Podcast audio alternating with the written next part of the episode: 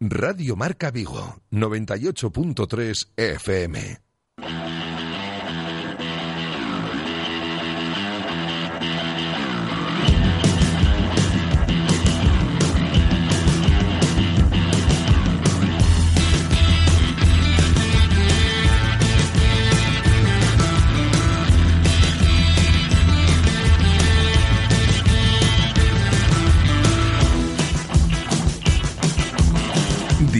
Marca Vigo.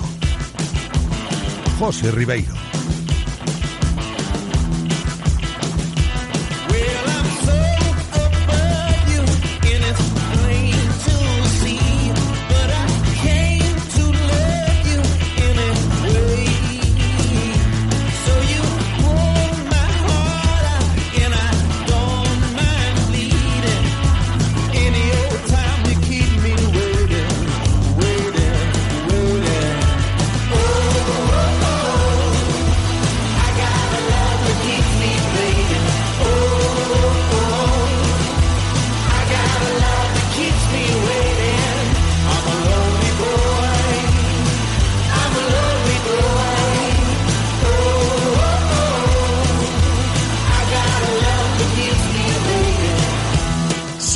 ¿Qué tal? Bienvenidos a un nuevo directo Marca Vigo a golpe de martes 12 de marzo.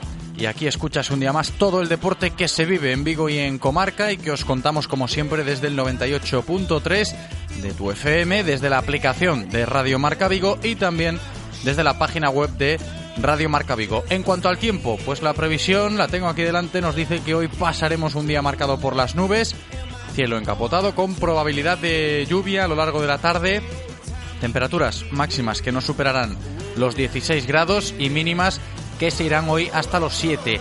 Y en el menú, ¿qué tenemos? Pues tendremos como siempre una buena dosis de actualidad del Real Club Celta, que ha completado esta mañana una nueva sesión de entrenamiento con vistas al partido del próximo sábado contra el Real Madrid, en el que podrá estar Kevin Vázquez. Ha recibido ya el lateral derecho de Nigrán el alta médica tras la sesión de entrenamiento de hoy y va a estar previsiblemente en el lateral diestro por esa sanción de Hugo Mayo, ya que el capitán del Celta vio la tarjeta amarilla, la quinta, el pasado domingo contra el Real Betis. Y también con varios jugadores que ya conocen en las listas de sus respectivas selecciones para el próximo parón liguero, como por ejemplo Lobotka y Bufal, que ya saben que irán con Eslovaquia y Marruecos, así como Jensen, también que se irá con Dinamarca sub-21, y como Pione Sisto también sabe que no cuenta esta vez para el seleccionador danés absoluto. Seguiremos hablando hoy también del estado de la grada de marcador del Estadio Municipal Abanca Balaídos, tras conocerse ayer por la tarde la posición del Concello al respecto de las nuevas fotos denuncia que aparecieron en redes sociales haciendo eco de nuevo del mal estado del graderío del estadio. Hablaremos de esto también y todos los temas de actualidad del Celta los trataremos hoy en nuestro tiempo de tertulia habitual con Borja Refojos y Moncho Catalina.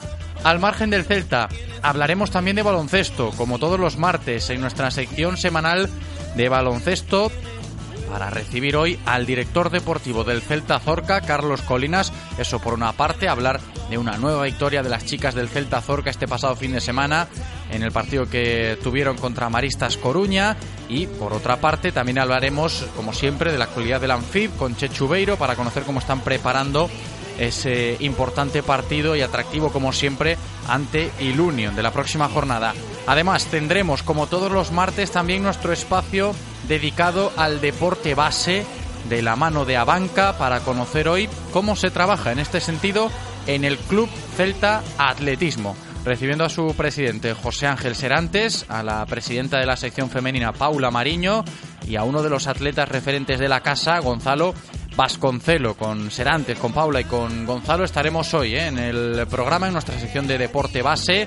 Es lo que toca hablar de atletismo en el día de hoy. Hablaremos de natación también con el presidente del Club Natación Vigo Rías Baixas, Antonio Vázquez, porque siguen creciendo a nivel de club, hay que valorarlo y ya se avecina una nueva travesía a nado nocturna este año, como de costumbre, a cargo del Club de Natación Vigo Rías Baixas. Y terminaremos el programa de hoy hablando de pádel de cómo estamos a día de hoy a nivel de pádel vigués, focalizando la atención en el Club Vigo Padel, que gestiona un compañero de la casa, como lo es Juan González, y precisamente hoy con Juanillo le pondremos una buena guinda al programa hablando de pádel y del nivel de pádel que tenemos en nuestra ciudad. Y solo me queda recordaros a vosotros y podéis participar como siempre. Ya sabéis que sois bienvenidos a Directo Marca Vigo si queréis aportar vuestra opinión de los temas que vayamos tratando, pues podéis hacerlo enviándola mediante una nota de audio o un mensaje de texto a nuestro WhatsApp al 680-101-642. 680-101-642. Ahí notas de audio, mensajes de texto, también podéis participar escribiéndonos vía Twitter, arroba Radio Marca Vigo, os leemos por supuesto, y si queréis realizar cualquier consulta, si tenéis alguna duda de lo que sea o queréis aportar también vía telefónica, podéis hacerlo porque las líneas están abiertas hasta las 3 en punto de la tarde, que estemos en directo. Teléfono número 1, 986 436838 986 436838 teléfono número 2 986 436693 986 436693 Le damos la bienvenida a Eloy, nuestro técnico, preparadísimo un día más en cabina para comenzar un nuevo programa. Espero que vosotros también lo estéis. Directo Marca Vigo. Comenzamos.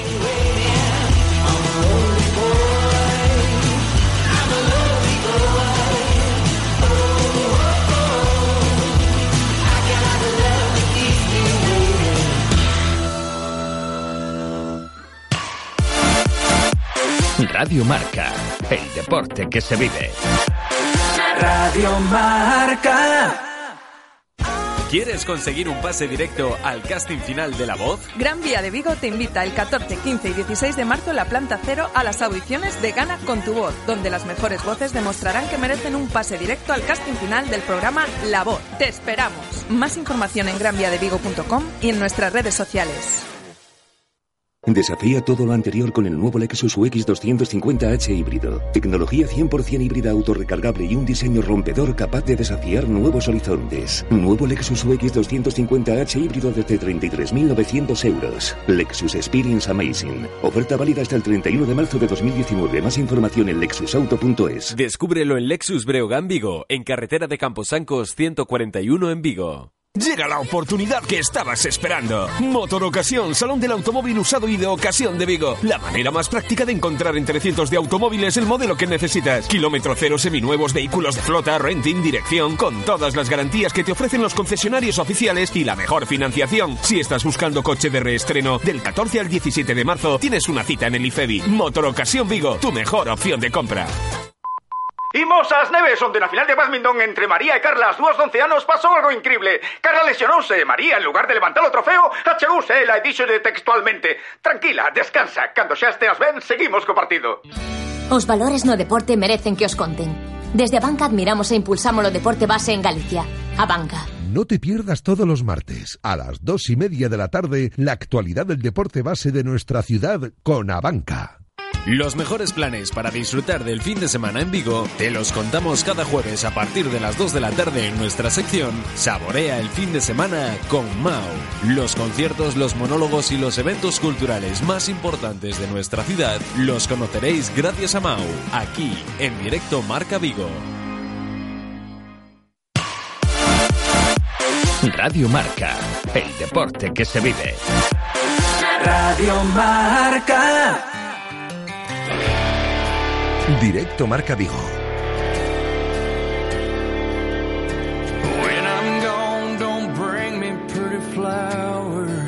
José Ribeiro. Nos estamos acercando a la una y cuarto de la tarde. Es el momento en directo Marca Vigo para contaros ya toda la información diaria del Celta de la mano de Codere Apuestas y Grupo Comar. Codere Apuestas y el Grupo Comar patrocinan la información diaria del Celta. Un Celta que ha completado esta mañana una nueva sesión de entrenamiento en las instalaciones deportivas de Amadroa, preparando el próximo partido de liga que será el sábado a las 4 y cuarto de la tarde en el Santiago Bernabéu contra un Real Madrid que va a llegar, pues entendemos, inflado de moral bajo el mando ya de su nuevo entrenador Zinedine Zidane y con la intención de seguir puliendo el Celta, más aún ese plan de Fran Escribá, que en palabras del propio técnico valenciano, pues no salió el pasado domingo ante el Real Betis. Todavía escuece la derrota del Celta el pasado domingo en casa ante el Betis y se antoja complicada la semana con vistas al partido complicado también que se avecina el sábado ante el Real Madrid y en el cual no va a estar Hugo Mayo por esa quinta amarilla que vio ante el Betis y en ese sentido se le abren las puertas de la titularidad a Kevin en el Santiago Bernabéu el sábado, el lateral derecho de Nigrán que ya tiene el alta médica a día de hoy después de la sesión de esta mañana pues eh, ha recibido Kevin ese alta médica. Pero independientemente de quién juegue el sábado, la realidad es que el vestuario sigue tocado anímicamente tras otra nueva derrota liguera y una buena muestra de ello fueron esas palabras de Néstor Araujo el domingo nada más concluir el partido ante el Betis. Al final el, resultado es el que te, que te, tiene mal. Eh, creo que de alguna manera hemos trabajado, intentado trabajar eh, trabajarlo y, bueno, eh, jodidos por la derrota. Al ver un cambio eh, con, con, el entrenador y creo que vienen a, hacer otras, bueno, a tratar de adaptarte al cuerpo técnico, a todo pero lo, menos lo menos y lo que tiene que prevalecer es, la lucha, es la fuerza, es la, la, intensidad, el coraje, el corazón en la cancha y así vamos a, tratar de jugar estos partidos que quedan. Al menos nos aferramos a esas palabras, el discurso sigue siendo similar, luego en tertulia también valoraremos hasta qué punto se alarga también este tipo de discursos de hay que seguir trabajando, tenemos que seguir demostrándolo en el campo cuando luego las cosas no salen, pero nos aferramos a esas palabras, a ese corazón que parece decir Néstor Araujo que tendrá el equipo de aquí al final. De estos últimos 11 partidos que quedan van a ser sin duda de vital relevancia para el futuro del Celta en primera división. Además, también podemos rescatar palabras de David Costas, por ejemplo, realizando una reflexión que preocupa a todos ahora mismo. Ya en el día de ayer lo tuvimos muy presente en la tertulia. Creo que hoy pues eh, los tiros irán por ahí también. Esa reflexión acerca de lo que significa ver al Celta esta semana en puestos de descenso. Bueno, es verdad que, no, no, es bueno pues eh, verse ahí y depender y depender de otros, pero, pero al final pues eh, el partido eh, lo hemos perdido, ha, salido así y, bueno, a pensar en, lo nuestro, en, sacar nosotros los puntos y bueno, ya al final de la, de la liga veremos cómo queda la cosa. Y más en ese sentido, Fran Escriba también quiso hacer hincapié en ese aspecto al término del partido del pasado domingo contra el Betis. Esto decía el propio Escriba ante ese temor de ver al equipo en el pozo del descenso. El equipo ya estuvo y volvió a salir de ahí. Prefiero que al final lo que importa es que cuando acabe esto no estemos en esas situaciones. Ahora, evidentemente, un cualquier resultado puede dejarte un puesto más abajo o de repente ganas tú y subes un puesto. Eso, lógicamente, no lo quiero. Me gustaría que los resultados que quedan de la jornada fueran todos favorables a mi equipo, pero esos partidos no los jugamos. Vamos a, a pensar en los nuestros, que son los que los tienen que sacar de ahí.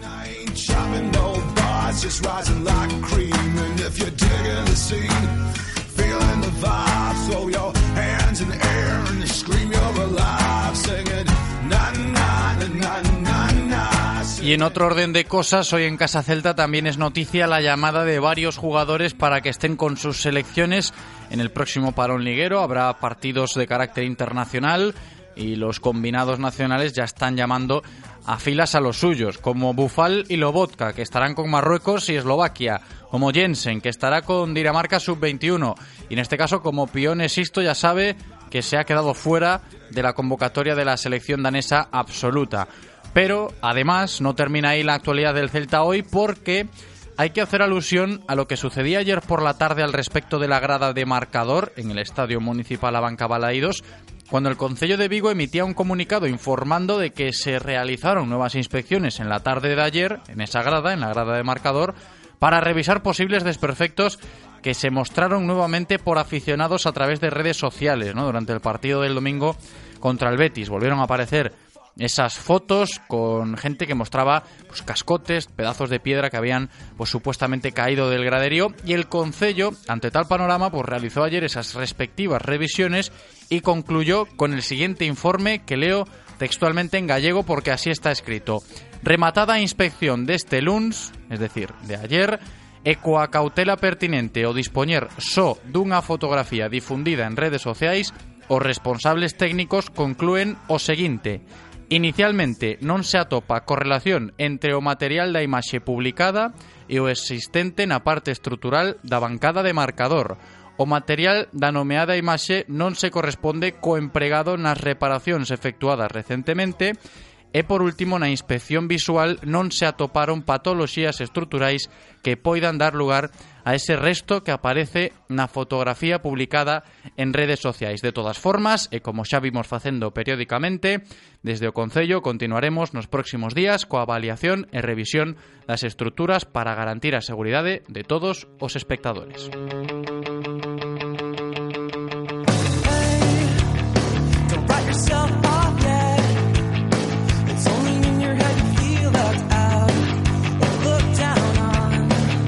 Esto decía el informe del Concello, como yo os comentaba, emitido ayer por la tarde después de esas revisiones y cuanto menos ha generado controversia. ¿eh? Estas palabras del Concello de Vigo poniendo, entendemos, en duda un poco eh, lo que mostraban aficionados del Celta en esa fotografía pues indicando que habían caído cascotes nuevamente y que parece, según este informe, que, se aleja de, la realidad, lo que se mostraba en la imagen. En fin, esto ha generado controversia, lo vamos a valorar hoy también a nivel de opiniones. Vosotros también podéis participar, ya lo sabéis, de todos los temas que vayamos tratando. Para comenzar nuestra tertulia, hoy vamos a recibir a Borja Refojos y a Moncho Catalina.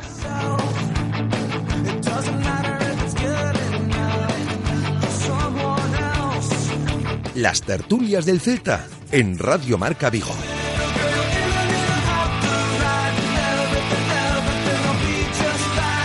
Borja Refojos, ¿qué tal? ¿Cómo estás?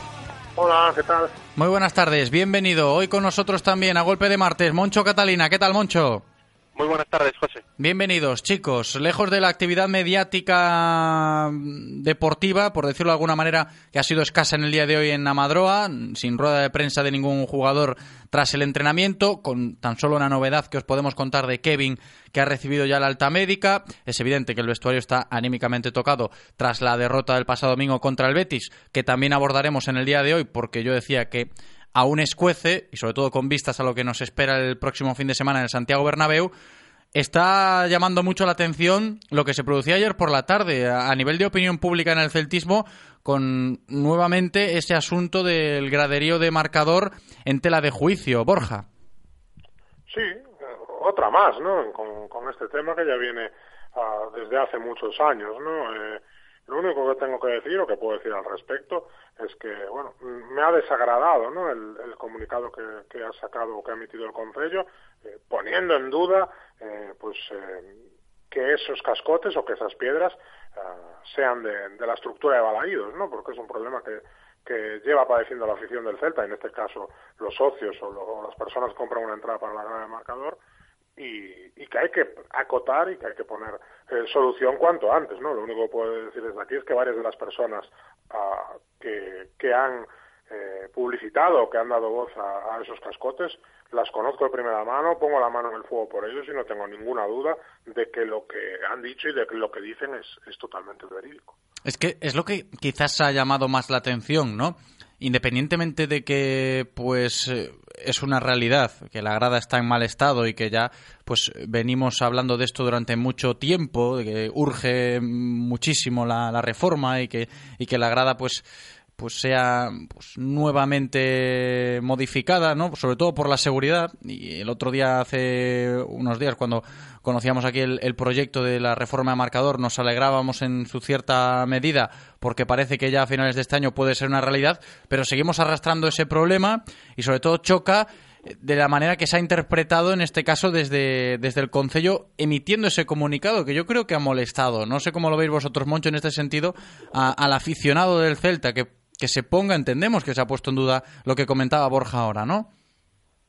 El comunicado del Consejo, básicamente, eh, traduciendo, dice que nos lo estamos inventando, los aficionados, que los cascotes son frutos de nuestra imaginación o que los que en marcador, eh, esas fotos de los cascotes en las manos de marcador venían con los cascotes de casa, por decirlo de alguna manera. Me parece una tomadura de pelo, pero ya, o sea, ya es el, el capítulo, el capítulo siguiente, el más difícil todavía, ¿no? es algo que es difícil de entender, como en, el Consejo de Vigo se toma la determinación, en qué momento decides que ese comunicado lo que tiene que poner es eh, poner en tela de juicio la veracidad de esas fotografías. ¿En qué momento decide un peñista cualquiera de Balaídos sacarse una foto con un cascote que ha sacado de una obra, digo yo, o de, o de su casa, para, para meter polémica cuando estamos en la situación en la que estamos a nivel deportivo, a nivel institucional, y además que es que es obvio que está sucediendo jornada tras jornada, porque además viene de diferentes fuentes, y hay gente que lo ha vivido en, lo que decía Borja, o sea, gente, celtismo al final, los 6.000, 7.000 casi nos conocemos todos, y, y prácticamente cualquiera conoce pues a un miembro de, de Centolos Celestes o de cualquier peña de, de, marcador o de, o de las gradas que están que están teniendo problemas en las que le ha sucedido algo. Entonces, ¿en qué momento decide el Consejo, aparte de todo, de todas las barbaridades que se están diciendo sobre este tema, sobre que la seguridad está garantizada y tal, ¿en qué momento deciden ya dar el siguiente paso y dudar incluso de la veracidad y de la, y de, la credibilidad que puede tener un aficionado que lo único que quiere es ir a ver a su equipo ganar y en unas condiciones de seguridad mínimo? La verdad es que hemos llegado a un punto en que, en que cualquier calificativo eh, sobra ya porque el nivel de incompetencia es, eh, o sea, se pasa cualquier límite ya. Ayer por la tarde, cuando conocíamos el, comunicado, cuando se hacía oficial, lo comentábamos aquí en el tiempo de T4 Vigo, estaba Busagulla con nosotros y un poco nos sorprendíamos de la misma manera que me imagino que se sorprendió todo el mundo y llegábamos o intentábamos llegar a la conclusión de que para zanjar este, vamos a llamarlo malentendido, pues sería idóneo que, que intentasen por lo menos eh, concretar o matizar qué ha querido decir en, en este caso el Concilio de Vigo en ese en ese comunicado, ¿no? Porque mucha gente está pensando lo que aparenta, es decir, que se ha puesto en duda lo de la fotografía y que se ha metido ahí la piedra a, propósito en Balaidos, ¿no? Creo que, debería ser eh, lícito pues concretar un poco para alejarse de cualquier tipo de polémica, Borja. No, sin, duda, José, y además a la mayor brevedad posible, ¿no?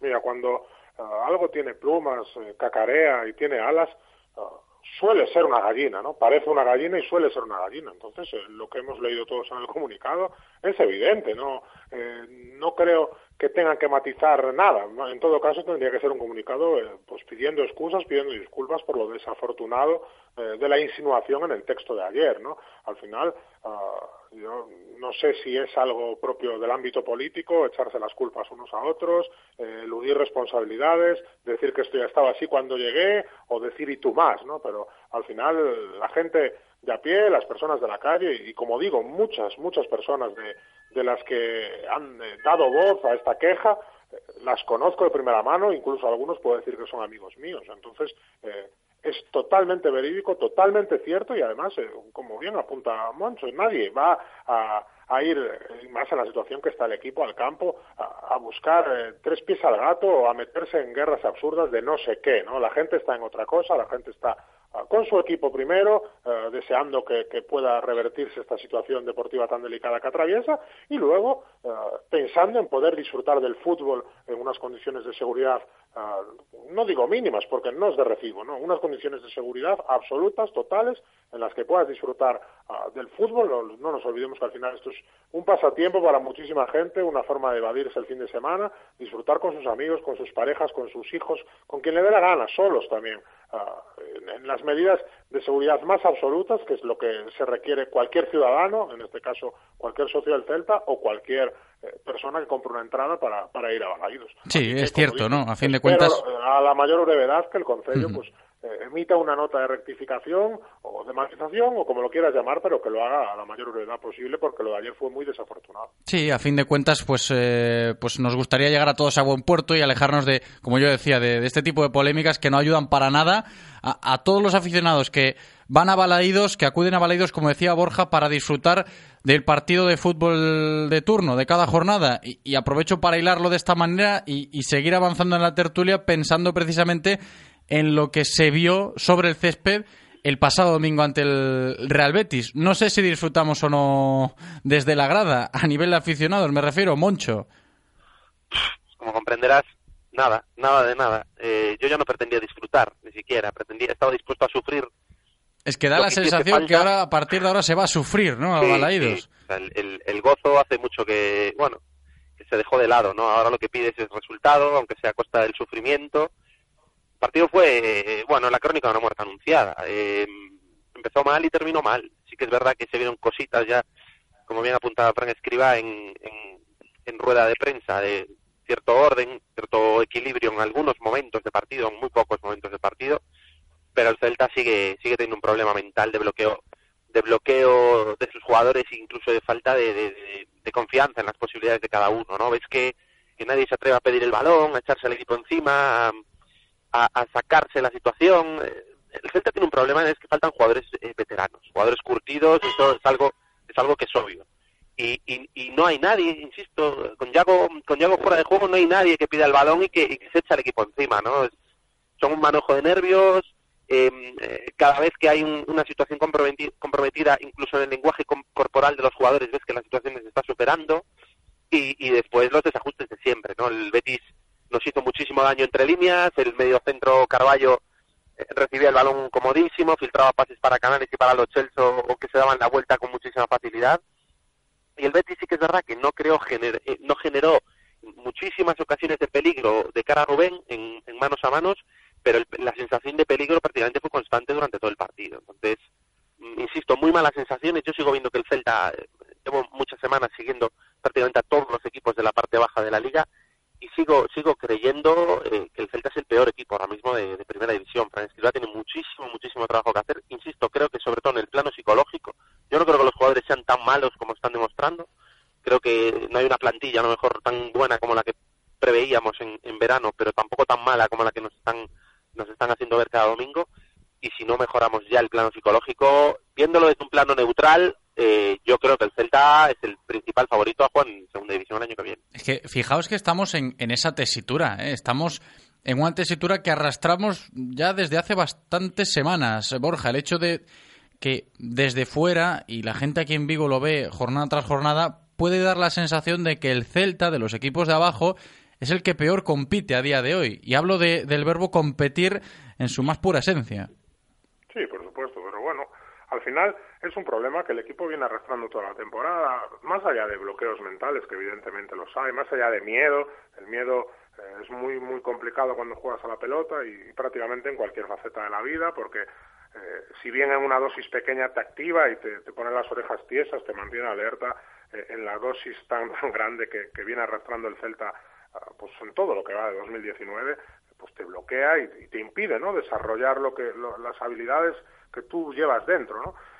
Y, pero más allá de eso, veo un problema, puro fútbol, puro fútbol, ¿no? Eh, al Celta, tanto con Mohamed como con Cardoso, Escribá, pobre hombre, no le vamos a pedir nada, lleva aquí seis días, ¿no? Eh, no hemos visto en ningún momento un plan de juego adecuado, ah, o en, pocos momentos lo hemos visto y desde luego lo que no hemos visto ha sido una ejecución continua en el tiempo, regular, eh, de unos mecanismos futbolísticos adecuados a esta plantilla eh, o a la idea de cualquiera de los otros dos entrenadores que han pasado por aquí, como digo, mantenidos en el tiempo con regularidad y con una progresión. ¿no?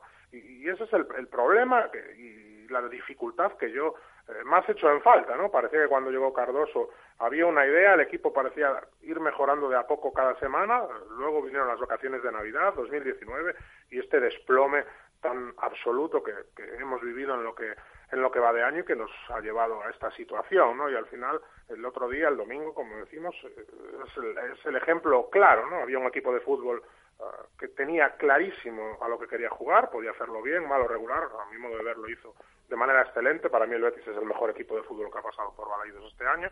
Y, y, otro, pues, eh, que apeló a al orden, al equilibrio, al tratar de estar juntos, ya digo tratar, porque al final eh, a la espalda de los mediocentros, eh, Celso y Canales pues montaron tiendas de campaña, hicieron lo que quisieron, eh, porque ni saltaban a la presión por un lado para estar juntos atrás, pero tampoco eran capaces de, cohesionar esas líneas, ¿no? Y al final pues pasó lo que suele pasar en estos casos, que el que tiene claro a lo que juega y que además lo hace tan bien, eh, pues termina superando y ganando, ¿no? El fútbol eh, suele ser más sencillo de, lo que lo pintamos, ¿no? Entonces intento pensar que Frank Escribá va a tener después del Bernabéu estos 15 días de parón para trabajar en su idea y y de algún modo poder desbloquear eh, también mentalmente a los jugadores, eh, porque hay muchos que de verdad que se les ve sobrepasados por la situación. Eh, quizás sería una buena idea tirar de futbolistas más limpios, de, cabeza, lo hablábamos la semana pasada, ¿verdad, José? Haciendo el paralelismo con 2013, ¿no? Futbolistas en aquel año que estaba pensando en Madinda, Nacho Insa, Belvis, jugadores que igual no tienen ah, sobre el papel tanto nivel, pero que con una cabeza limpia eh, de, toda la presión y de, todos los malos momentos de este año, pues pueden aportarlo al equipo. Estoy pensando en Jensen, quizá en Hulsager, eh, alguno más, ¿no? Que, que quizás no tenga el nivel que sobre el papel que los que están jugando, pero eh, que pueda aportar frescura, aunque sea mental, para, para sacar adelante una situación que está francamente complicada. Nos acaban de llegar eh, los primeros mensajes de audio a la tertulia de hoy. Vamos a ver si podemos escucharlos ya. Sabéis que podéis participar, ¿eh? Enviando vuestra opinión a nuestro WhatsApp al 680-101-642. Alguien debería avisar a la Secretaría Técnica que el Celta tiene cuatro a punto de cumplir partidos. Masi, Bufal, Bryce, Costas, aparte de Aspas. Si contra el Villarreal no juega Aspas y Masi le cae la quinta tarjeta a Madrid, a ver quién juega delantero. Mejor que Masi esté de suplente en el partido de Madrid, eso no es nuestra liga. Eh, yo quería decir que, por ejemplo, me parece que Budebuz el día contra el Betis no, no ha jugado nada bien, no ha presionado muy bien los balones, cada vez que tiraba era mal. Yo no sé si tendrá algo que, eh, que, ver que, que, el rival haya sido el Betis y el equipo que está cedido, y sabiendo que el año que viene va a volver a ese equipo, y sabiendo también que el Betis está jugando a entrar en Europa. No sé cómo lo habéis visto eso. Un saludo. Un saludo para vosotros también, los oyentes que pues participan. Esto lo hacemos entre todos, ya sabéis que nos gusta con nombres propios encima de, la mesa. Y yo creo que la semana va a ir de esto, ¿no? De analizar pues eh, situaciones bajo el amparo de los nombres propios que en muchos casos están en tela de juicio. Caso de Budebut, por ejemplo, el otro día, esa apuesta de escriba que no salió, lo intentó Cardoso en su momento, tampoco había salido. Mucha gente también pone, pone en duda la llegada de, de Budebut. La Secretaría Técnica en ese aspecto habrá tomado nota y también pues nos hablaba uno de estos oyentes sobre los apercibidos. Es importante hasta qué punto lo veremos, ¿no? el caso de Hugo Mayo que cumple ciclo, jugará Kevin en el Bernabéu, pero son otros tantos los que están al filo del partido de suspensión. Moncho.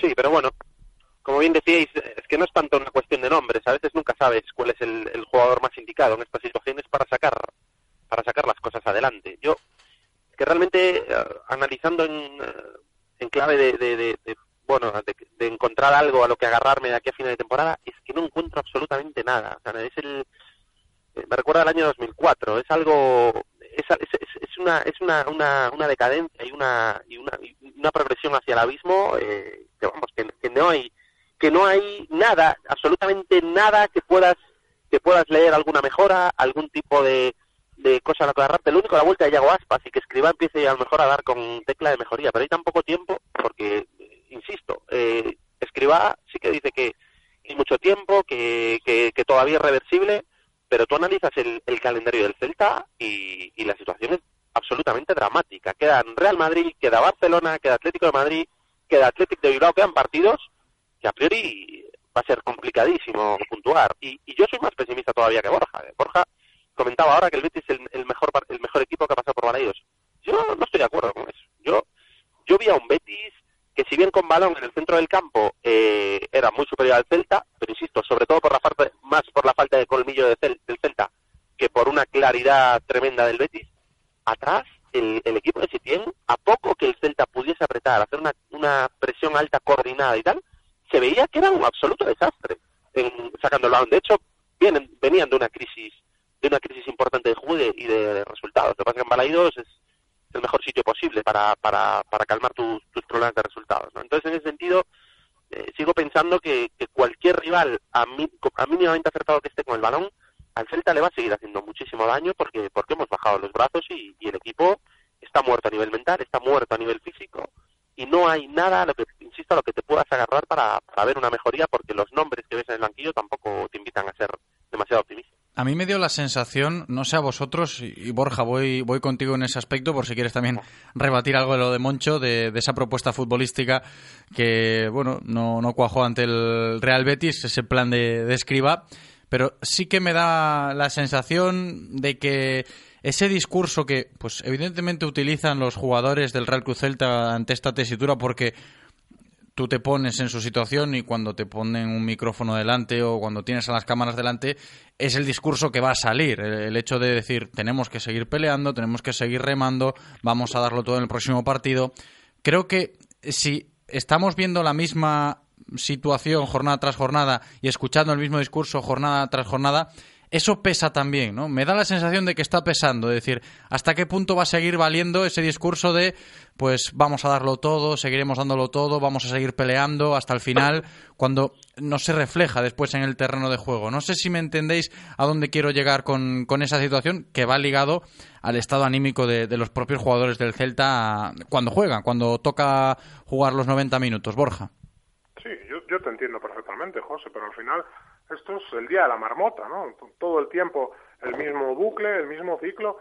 Eh, los futbolistas cuando hablan, ¿qué van a decir? ¿Qué van a decir? No, no, no tienen eh, muchas más cosas eh, eh, que decir, ¿no? Llegará un momento que dirán alguno más encendido que otro, dirá aquello de se, basta de palabras y patatín patatán y esto tenemos que solucionarlo en el campo y etcétera, etcétera. Pero bueno, eh, al final eh, la realidad es la que es. A los futbolistas y ahora al nuevo entrenador no le queda otra que seguir trabajando para intentar revertir esta situación. ¿no? Eh, estamos hablando de, de, de, un calendario complicado, es cierto. Eh, quedan 33 puntos en juego, los siguientes tres en el Bernabéu, la llegada de Zidane que creo que le perjudica profundamente al Celta. Eh, Luego lo valoramos también sábado, con detalle porque viene al caso. Pues sí, pues sí, sinceramente creo que es francamente perjudicial para, para, para, el, para el Celta. Eh, pero bueno, eh, pongamos que ese partido no se saca adelante porque, bueno, dentro de la lógica es, es lo, normal, ¿no? Pensar que, vas a perder en el Bernabéu, tienes 15 días eh, pues para trabajar, eh, supuestamente con la vuelta de Yago, en, una liga de 10 partidos, una liga de 30 puntos de, las que, de la que tú tienes que sacar 15. Eh, es efectivamente tal como está el equipo hoy en día, es muy difícil muy difícil pensar en que, le, en que el Celta pueda sumar la mitad de los puntos en juego, pero el fútbol eh, da, da, un vuelco de una semana para otra. El, fútbol, eh, la lógica tiene poco de lógica y sobre todo cuando hablamos de futbolistas que supuestamente pues eh, tienen eh, una calidad y unas capacidades, ¿no? A lo mejor se trata de encontrar la fórmula para que ellos lo puedan desarrollar. Eh, es verdad que Yago eh, no es Dios, no va a obrar milagros él solo, pero es un futbolista que por sí mismo es capaz de mejorar todo el ecosistema ofensivo que, gira a su alrededor. Eh, y entonces, pues yo también por mi forma de ser me gusta buscar, encontrar uh, puntos de apoyo eh, para, para pensar en que esta situación se puede revertir, aunque efectivamente eh, ahora mismo es muy complicado y con respecto al, al, modelo de juego de Escribá, mira José, llevo muchos años viendo fútbol, eh, tengo la suerte de tener algunos amigos entrenadores, de, de hablar eh, de fútbol con mucha gente y al final eh, cuando que un entrenador diga que se amolda lo que tiene, que es eh, versátil, que es capaz de variar, la experiencia me dice que, que, no es cierto, que eso es mentira, ¿no? Y, y Frank Escribá eh, lo dijo pues de, para protegerse a sí mismo, pero al final la cabra tira al monte, ¿no? Y Frank Escribá tiene muy, sus conceptos y su idea de fútbol muy clara, eh, amparado en un 4-4-2 que, que, puso contra el Betis pese a no tener eh, un delantero que acompañase a Maxi para jugar en ese dibujo y eh, amparado en un equipo estrecho, un equipo corto, en un bloque medio o medio bajo, eh, con las líneas muy juntas y sin saltar nunca la presión, ¿no? A partir de ahí,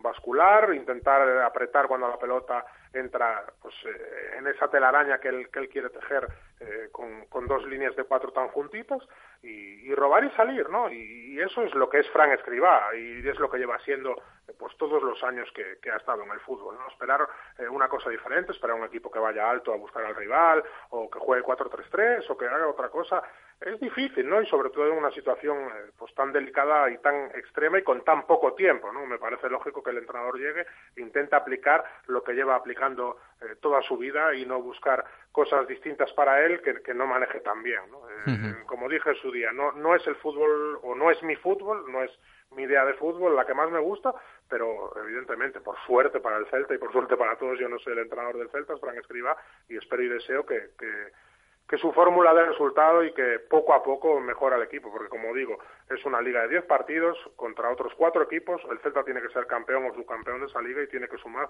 la mitad de los puntos en juego. Nos están llegando, mm, Borja Moncho, nos están llegando muchos mensajes, yo creo que la tertulia vamos a, a derivarla por ahí, eh, mencionando bastantes nombres propios de jugadores o posibles cambios que se tengan que producir o que la gente entiende que se tienen que producir de aquí al final, evidentemente con el plan de escriba sobre la mesa. Estamos en el Twitter, arroba Radio Marca Vigo. Nuestro técnico Eloy nos lo cuenta, a ver qué nos dice la gente. Eloy, ¿qué tal? ¿Qué tal? Buenos días, chicos. Bienvenido. Gracias. Pues eh, nos comenta, por ejemplo, CVB mi Celta, pero ¿no veis que el gran problema es que no tenemos un medio campo hecho para tapar los espacios que crea el equipo contrario? ¿Quién defiende en esa zona? Bufal, Bryce, Budebuz, Lobo. Mientras no pongan a Radoya estamos muertos. O Aspas nos salva con goles o adiós. Pablo Swans, eh, un defensor de Jules Sager, al igual que aquí un servidor. Jules es indispensable en este momento. Defiende bien, tiene disparo a puerta, juega en banda, en la línea. Bryce está muy fuera de sitio jugando de extremo. Necesitamos ocupar ese espacio de banda. Estábamos acostumbrados a que, nuestros a que nuestro todocampista Aspas presionase por todo el campo. El único que lo hace ahora es Beltrán y apenas juega. Quien deja colgado a Hugo es Bryce. De Johnny se decía que era un fallón, culpa de Sisto que se movía mucho pero no mete el pie. Y José Ra, demasiado pesimismo oigo por ahí, pero si Escriba lleva dos días en Vigo. Paciencia, definición perfecta de Escriba, 4-4-2 pero muy rocoso. Pues ahí están las opiniones que tenemos a esta hora en nuestro Twitter para seguir analizando la situación en la tertulia Moncho a nivel de nombres ¿eh? o de posibles cambios que se tengan o se deban producir en el, en el esquema del Celta. Hombre, desde luego yo estoy muy de acuerdo con el mensaje de, reforzar el centro del campo y, la, y la capacidad física del equipo, pero lamentablemente ya no, no cuenta y no tenemos un jugador de ese perfil. Mm, decidimos en verano con una planificación nefasta cargarnos esa figura, lo teníamos sobre todo en el Tuco Hernández, que era el, que más equilibrio daba al equipo con diferencia, y también en Daniel Vaz. Hemos, pre hemos prescindido de los dos. El centro del campo del, del éxito más absoluto que tuvo el Celta en su reciente historia es Radoya Tucubás. No tenemos ninguno de esos tres. Hemos decidido dar un golpe de timón bestial. Hemos encomendado el futuro a, Pero a promesas. Fíjate que lo, has dicho, Moncho, perdona que te interrumpa, y yo creo que es un factor, pero diferencial no. Lo siguiente, hablando del medio campo del Celta, cuando a, a, estas alturas de la temporada seguramente que todavía exista ese debate de que espérate que no, igual tenemos mejor plantilla este año que la anterior o que la plantilla del Celta eh, tiene mucha calidad en ese, aspecto, en ese aspecto. Fíjate lo que ha perdido el Celta, es que el centro del campo, lo has dicho, Radoya Tucubás no está en ninguno ya. Yo creo que eso era un pilar fundamental, independientemente de lo de Sergi Gómez, de Johnny, que también pudo afectar, de las bajas que se produjeron.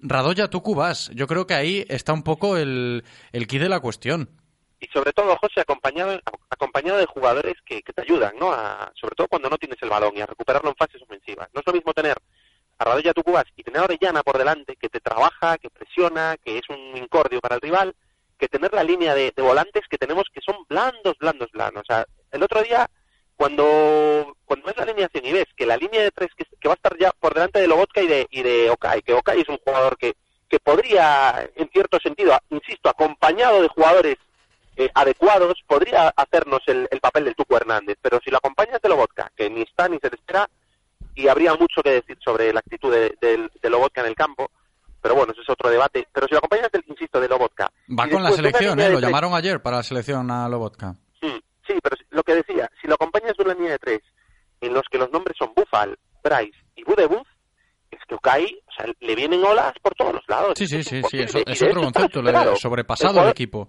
totalmente, o sea, el jugador turco está totalmente desesperado en las últimas jornadas y es por eso, porque es que se encuentra en una inferioridad de condiciones a nivel físico y a nivel de rapidez que es que es imposible.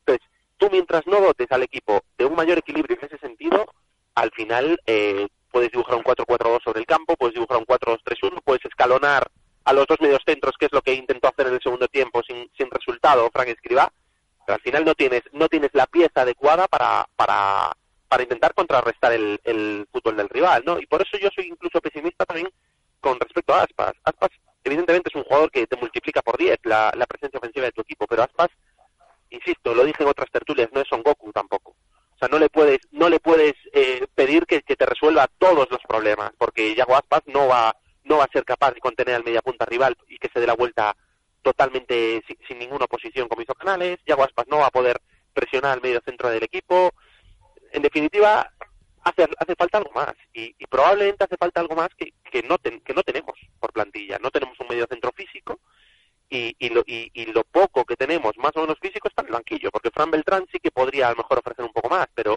por H o por B, al final el, el, el jugador toledano no, no está contando con, con el beneplácito de los entrenadores. Entonces, bueno, yo espero, espero espero y deseo que, que Escriba vaya mejorando en ese sentido, que ganemos en equilibrio, pero se me antoja muy, muy, muy, muy complicado el, pensar en, hacer 15 puntos de esos de esos 30 posibles si, si exceptuamos el Bernabéu.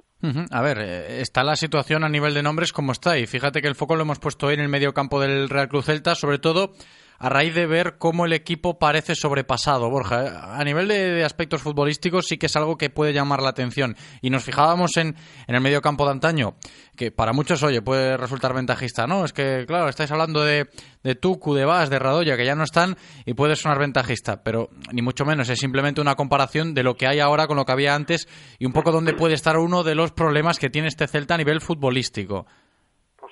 Claro, José, y no, no es ventajismo, es una realidad, una realidad, eh, yo hasta me atrevería a decir que objetiva, ¿no?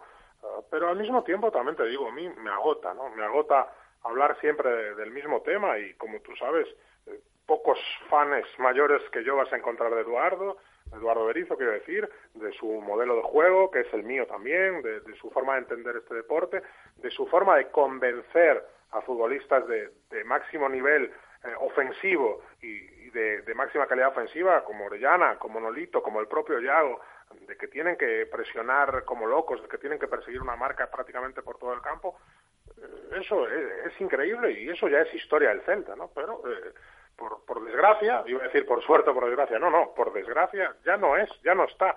Queda dos años atrás y, tampoco están ni Daniel Vaz, del que yo también era un absoluto fan, ni Pablo Hernández, ah, ni Radoya, que está apartado, pero evidentemente Radoya, hablamos mucho de Radoya, ¿tú te crees que Radoya después del año que lleva, de los meses que lleva, si ahora le dicen, Rado, vas a jugar, Radoya va a meter el pie o, o va por un club del que, Que se va a sí, que no, que está claro que la situación es casi es casi. hablar de un, de un futbolista que sí, que está, que lo vemos en la madroga, que trabaja. Yo me crucé con él el otro día en Balaídos cuando iba a la sala de prensa, pero, pero que realmente no está, no es, no es jugador del Celta más allá del, del tema burocrático de tener la ficha con el dorsal número 6, de entrenar con el equipo para que el club no tenga eh, una denuncia por, por eh, tema de abandono o de apartar a un trabajador de, de su puesto. ¿no? Entonces, a partir de ahí, eh, yo opto, como siempre digo, por ser práctico, por pensar eh, eh, con las soluciones que el Celta tiene en plantilla, cómo puede eh, revertir esta situación. ¿no? Efectivamente, pues eh, el centro del campo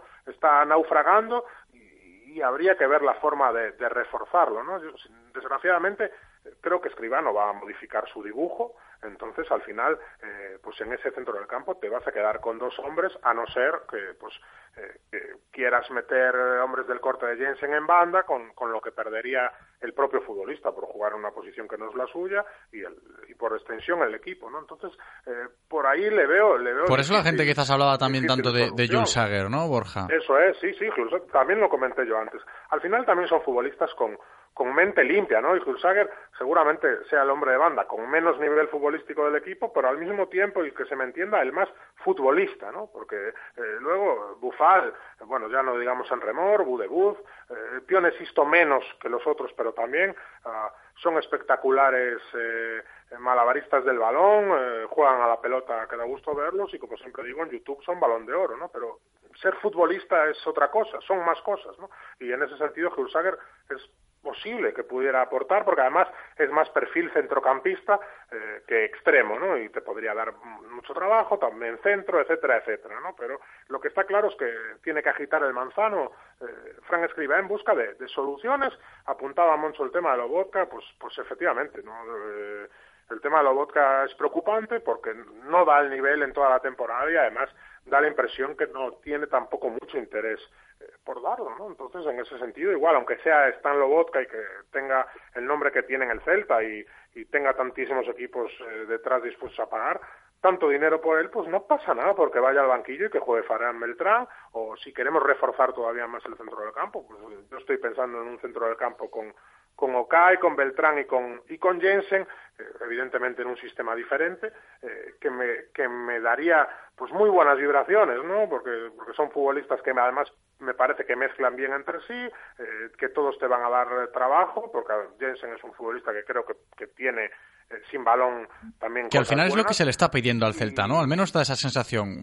Más trabajo en esa faceta. eso. Simplemente agitar el manzano, buscar soluciones dentro de una plantilla, eh, porque al final tenemos esa sensación de que están jugando siempre los mismos, ¿no? Y estamos viendo nombres que, que, por lo que sea, no funciona, ¿no? Y, y hay que buscar soluciones porque es que el tiempo se acaba, ¿no? Y, como digo, después del Bernabéu, después de, 15, de esos 15 días de parón, tienes en tres días Villarreal y Huesca, que son dos finales, ¿no? Siempre estamos exagerando con que una final, con que una final, pero es que en este caso de exageración no hay nada. Son dos finales contra dos rivales directos eh, que aparte de ganarles los puntos, tienes que conseguir eh, pues poner de tu lado el factor golaveraje particular, que en, este caso por lo de ahora es, es beneficioso al Celta porque le ganó a ambos en, en la primera vuelta. Así que trabajo, pero hay, hay, hay, tiempo, pero hay poco tiempo, ¿no? Entonces hay que buscar el trabajo lo más rápido posible, lo, más, lo mejor ejecutado posible para encontrar soluciones de cara a esa semana de tres partidos que va a ser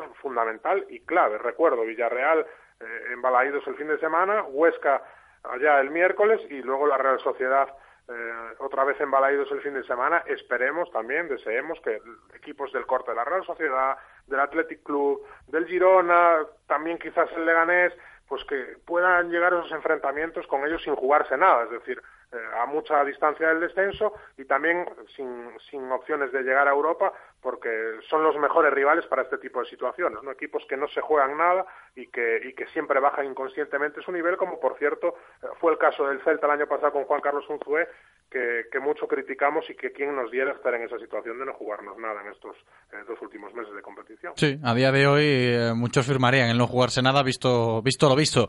Más mensajes, más opiniones en el Twitter, arroba Radio Marca Vigo. Eloy nos sigue escribiendo la gente, a ver qué tenemos por ahí. Tenemos eh, más opiniones. Quique, por ejemplo, creo que el problema está en que no se genera fútbol ofensivo, pero nada de nada. Marca el Betis y la única opción en ataque fue un tiro con la fuerza de un alevín de Pione. Y así es imposible. Generando ataque nos salvaremos seguro. CVB Mi Celta dice, y la directiva se mosquearía con las palabras de Escribá diciendo que no hay delanteros, porque con otro entrenador les pareció mal. Pasó en enero y tenemos que robar a AP al filiar y mientras el Huesca fichando a un goleador que nos vendría de vicio ahora. Fijaos que también un poco los eh, focos están ahí en la falta de fútbol ofensivo del Celta, ¿eh? Moncho, porque volvió a ser recurrente el, ver a Maxi Gómez tan solo, en tan solo rascar faltas cuando aguantaba la pelota de espaldas y, los centrales del Celta, del Betis, perdón, le, hacían falta, poco más de Maxi en los partidos. Y esto también está siendo un, un gran problema para el equipo, ¿eh? Sí, pero es que no hay más es que no hay más. O sea, Bryce se nos cayó con, con Aspas. Eh, desde que Aspas no está, Bryce no es ni la sombra del jugador que, que, fue convocado por la selección española. Bufal es un jugador que si bien acapara muchas críticas, a mí es un jugador que creo que es muy aprovechable, pero es muy aprovechable en otro contexto, en un contexto en el que cuando Bufal recibe no tenga que, que recorrerse 45 metros para, para, tener, para tener incidencia en el área rival, ¿no? Estamos en una situación en la que eso no es posible porque el equipo no, es capaz de salir de atrás, no es capaz, como decía el oyente, de generar un juego ofensivo, de tener la posesión eh, durante, un, durante un tramo determinado de, partido en el que permita mover al rival, ¿no? Tú si eh, encomiendas a Bufal recibir el balón en el centro del campo y tener que ser de 10, va a ser imposible. Entonces, claro, eh, en ese sentido no puedes no puedes pedirle más. Creo que es un jugador muy muy aprovechable, pero pero insisto, en la última en el último tercio del campo que es en donde es en donde realmente se puede permitir el lujo de tirar de tirar regates y de, y de perder un balón no y, y con respecto a Budebut se me hace se me hace difícil digerir su, su titularidad eh, habida cuenta del espectáculo que nos brindó frente al Levante no porque habrá jugadores que digan caramba eh, yo llevo entrenando pues el caso de Jensen por ejemplo aunque juega fuera de puesto yo llevo entrenando a tope intentando buscar una oportunidad y me pasa un cedido que al final su situación contractual es la misma que la de Radoya, eh, acaba el, 30 de junio y, se desvincula del Real Club Celta, y, resulta que es el, es el titular. ¿no? bueno, yo ya te digo, la línea la línea del centro del campo me preocupa, pero insisto, también me preocupa mucho la línea de la línea de tres cuartos porque es que no veo, no veo, no veo a nadie preparado para poder para poder echarse al equipo a las espaldas, para poder eh, pedir el balón eh, cuando el medio centro lo tenga y, tener un ritmo sostenido de juego. Yo veo al Huesca, veo al Villarreal y veo al Rayo y pese a sus carencias yo veo argumentos futbolísticos muchísimo mayores ¿no? el Huesca el otro día en Getafe hizo un muy buen partido sostenido sobre todo en, en, líneas compactas en un sacrificio en una mordiente que multiplica por 10 al, al, en intensidad. Al Celta el Celta no mete el pie. El Celta no da patadas el Celta no encima al rival. El otro día el Betis movía el balón de un lado a otro y, el Celta perseguía sombras. El Rayo Vallecano el otro día se adelantó en el Nou Camp es cierto que luego no pudo sostener el Villarreal cuando la tiene Cazorla, cuando la tiene Trigueros, o cuando incluso juegan directo con, con, con Iborra, ofrece muchísimo más peligro al rival.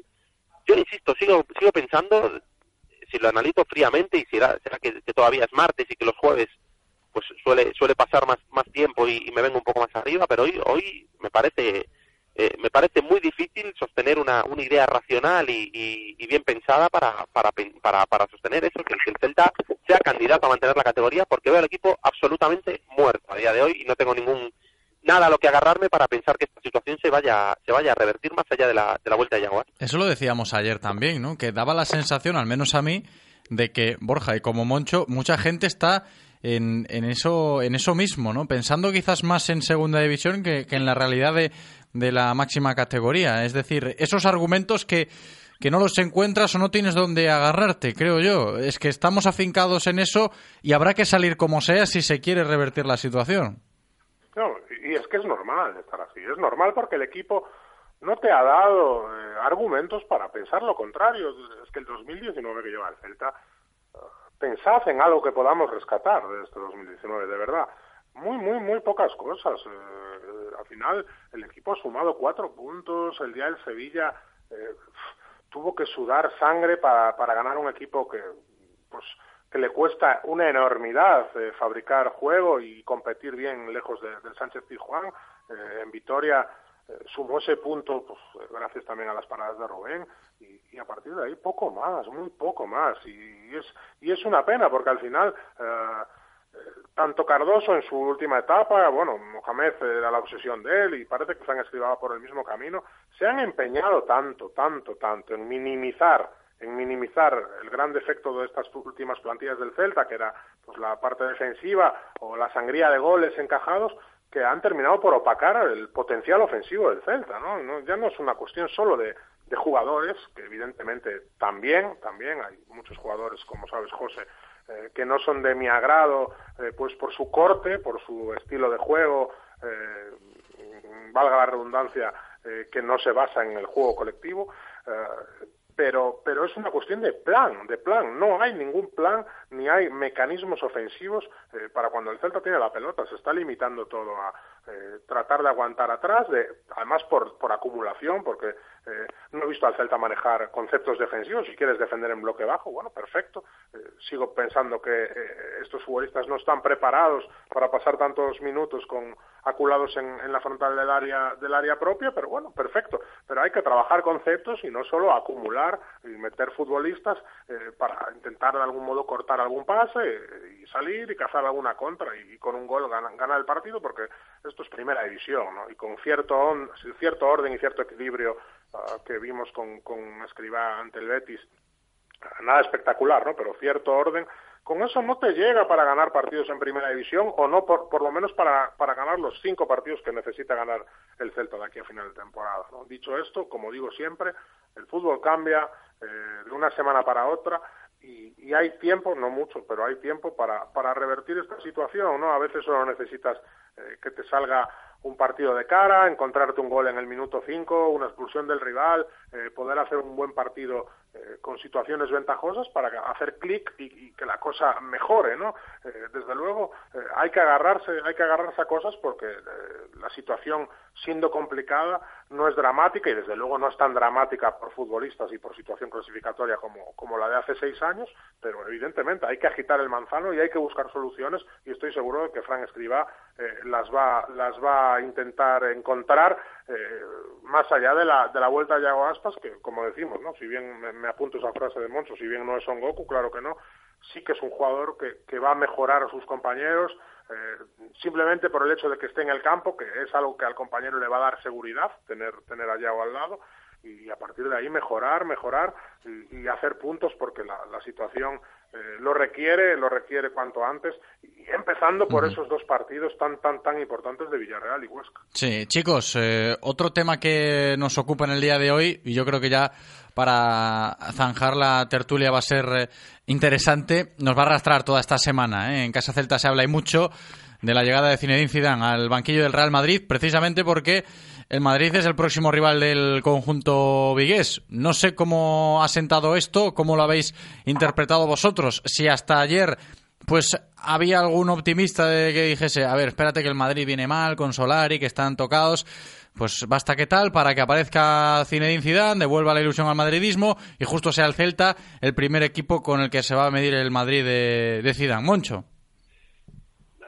A ver, uno, uno cree que bastante tiene con su casa como para pensar en la de los demás, ¿no? Pero es obvio, es obvio que el problema del Madrid era un- una desmotivación y un estado de ánimo, ¿no? Porque el Madrid, eh, a ver, tiene plantilla más que suficiente como para resolver partidos que no ha sido capaz de resolver, ¿no? Por ejemplo, el partido contra el Girona.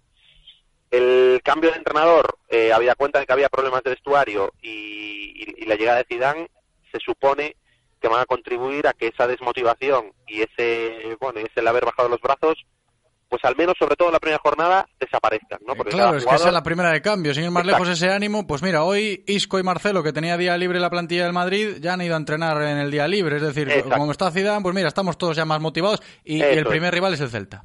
Eso es. Y nosotros, pues como siempre, de, de payaso de la fiesta. La verdad es que cuando las cosas van mal, siempre, siempre, siempre pueden llegar a empeorar. Y, a ver, y, y- no quiero ser tan pesimista ni trasladar este mensaje, pero es que, pero es que parece que, que cae cruz siempre, ¿no? Entonces, bueno, también es verdad eh, que un jugador cuando las cuando las cosas no le están saliendo tampoco mejora de un día para otro porque se cambia de entrenador. De hecho, nosotros tenemos experiencia en ello. El Madrid es un, un equipo que va por el tercer entrenador. Nosotros lo mismo. Yo creo que en, en pocos en pocos partidos en la historia de la liga se habrá dado este caso, ¿no? De dos equipos que se enfrenten eh, entre sí, llevando tres entrenadores cada uno en- encima, ¿no? En esa temporada. Pero bueno, se da esta, esta circunstancia y así como nosotros eh, vemos eh, claramente que los jugadores, eh, que, con el cambio de técnico en una jornada tampoco hay un, un, un- un- un tope de rendimiento o un, o un incremento del rendimiento de un 150%, probablemente en el Real Madrid tampoco. Isco ha dado pena toda la temporada. Lo va a poner Zidane ahora y va a volver a ser el Isco que nos deslumbró hace año y medio o dos años. Pues está por ver, ¿no? Pero lo, lo lógico y lo que te invita a pensar es que Isco seguirá estando fuera de forma como lo ha estado hasta ahora. Entonces, bueno, por ahí se puede abrir una rendija. Yo creo que tenemos un 5% de posibilidades de puntuar en el Bernabéu como mucho, pero bueno, habrá que agarrarse a, a, a lo que decía Borja de, que el fútbol te pega un vuelco cuando menos te esperas y es lo, y es lo maravilloso de este deporte, ¿no? Entonces, bueno, yo ahí estaré delante del, delante del televisor eh, esperando un milagro y, y- y bueno, y a intentar sacar esos, esos tres puntos ahí que sería que sería un- sería la mejor medicina para, para reforzar nuestra confianza y pensar en que, en que no somos tan malos como, como parecemos en las últimas jornadas. Y tanto, ¿eh? Y tanto sería sacarle por los tres puntos al Real Madrid de Zidane, porque va con la coletilla esta semana el Real Madrid de Zidane. ¿A ti qué te ha parecido esta decisión en la Casa Blanca, Borja? Porque precisamente es el próximo rival del Celta. Pues fatal, fatal, José, me ha parecido fatal, que, que podían esperarse una semanita más, ¿no? Para hacerlo al final. Sí, espera, espera, que juguemos contra ese Madrid tocado de Solari y luego ya... Exacto, exacto. ¿no? Es una, una figura, eh, pues por la dimensión que tiene, ya no en el Madrid, sino en el fútbol mundial, pues que lo, que lo cambia todo, ¿no? Como futbolista fue un fenómeno, fue un fuera de serie, mi ídolo de, de la infancia, y como entrenador, si bien eh, no ha revolucionado el, el mundo del fútbol en lo técnico o en lo táctico, ah, desde luego algo hay que tener para ganar tres Copas de Europa. eh, Una suerte espectacular también, Sí, cierto. sí, bueno, yo que no- vuelve yo la flor y vuelve yo- contra el Celta, ¿no? Que eso también lo he leído yo. Sí, yo no creo en la suerte en el fútbol de élite. Llevo viendo años fútbol de élite, muchos años, y yo no creo, creo en la suerte en un partido, pero no, no creo en la suerte a, largo plazo, ¿no? Entonces, eh, algo tiene que tener también saberse rodear de, de gente apropiada, de, de gente, pues, eh, que lleve más el peso de los entrenamientos, etcétera, etcétera. Bueno, a lo que voy, al final eh, hay muchos jugadores, como estamos diciendo, totalmente desmotivados, sin ganas, sin, sin ver su futuro claro, y ahora con Zidane aquí eh, y con todos los poderes que, la- que intuyo o que, o que se está diciendo que le ha dado el club, porque se está hablando de que Zidane va a ser, bueno, pues básicamente el manager general en lo deportivo del, del Real Madrid, pues muchos jugadores le, van a ver las orejas al lobo y van a tener que racionar en estos 11 partidos si no quieren eh, pues tomar la puerta de salida en verano, ¿no? Entonces, en ese sentido, malo para el Celta, ¿no? Pero eh, centrándonos en lo nuestro, que, es el Real Cruz Celta, eh, y aunque resulte paradójico, es verdad que muchos equipos en situaciones delicadas o que atraviesan eh, por momentos eh, malos de, juego, de puntuación, de resultados, etcétera, etcétera, dan lo mejor de sí mismo en escenarios como el Santiago Bernabéu, el Camp Nou, etcétera, pues porque de alguna forma eh, no tienes nada que perder y cuando no tienes nada que perder y no tienes miedo a perder, como es el caso que, que estamos hablando del Celta desde, desde que empezó 2019, pues puede salir tu mejor versión, ¿no? Entonces vamos a ver si eso es suficiente para, para puntuar en el Bernabéu, si, si como decimos, el Madrid, más allá del efecto Zidane, sigue teniendo jugadores eh, en mal estado de forma y jugadores seguramente muy sobrevalorados o que eh, en el imaginario colectivo se piensa que son mejores de lo que son y, el Celta puede, pues de alguna forma, rascar un punto ahí que sería fantástico, bueno, un punto de los tres, por favor, claro que sí, eh, que sería fantástico pues para irse al parón, para trabajar estos 15 días eh, todavía más animados y mejor de cara, como digo, ¿no? la, la verdadera Liga del Celta que empieza, que empieza después del parón, como digo, 10 jornadas, cinco equipos y el Celta tiene que ser eh, en esa mini liga campeón o subcampeón, no le vale otro resultado y, hay que apretar los dientes para sumar esos 15 puntos que, te den la salvación y, poco más, poco más hay que decir. Chicos, eh, creo que vamos a cerrar la tertulia ahora sí rescatando otro mensaje de, un oyente, dos, un par de mensajes, nos dice lo que, tenemos en el, en el Twitter, en el WhatsApp, nos van llegando para, para cerrar con algo de chascarrillo, creo que, que también, ¿no? Eloy, a ver, ¿qué tenemos por ahí? Tenemos el yin y el yang de los mensajes, diría yo. tenemos en el WhatsApp uno que dice, llevamos 10 derrotas en 12 partidos, a una de superar la peor racha de la historia, segunda vuelta de la 85-86, ganar la mitad es imposible, seamos serios. Y luego tenemos la parte positiva que dice Joserra, José, por favor, échame a estos dos de la radio que me muero de pena, pero ver el futuro más positivo, por favor, si vamos a ganar en el Bernabéu. El yin y el yang. El que dice que, venga, va, que no nos salvamos ni de coña, y José Raya que directamente ya échame a estos dos para pa casa. A ver, Borja, Monchos, que habéis venido hoy muy negativos, y yo lo entiendo un poco también, ¿no? Esos argumentos que hablábamos antes, a ver a dónde nos aferramos o a qué nos podemos aferrar para cerrar la tertulia, Moncho. Sí, si el futuro del Celta dependiera de nuestro positivismo, vamos, se traía aquí, se, hacía lo que, Ganábamos la Champions.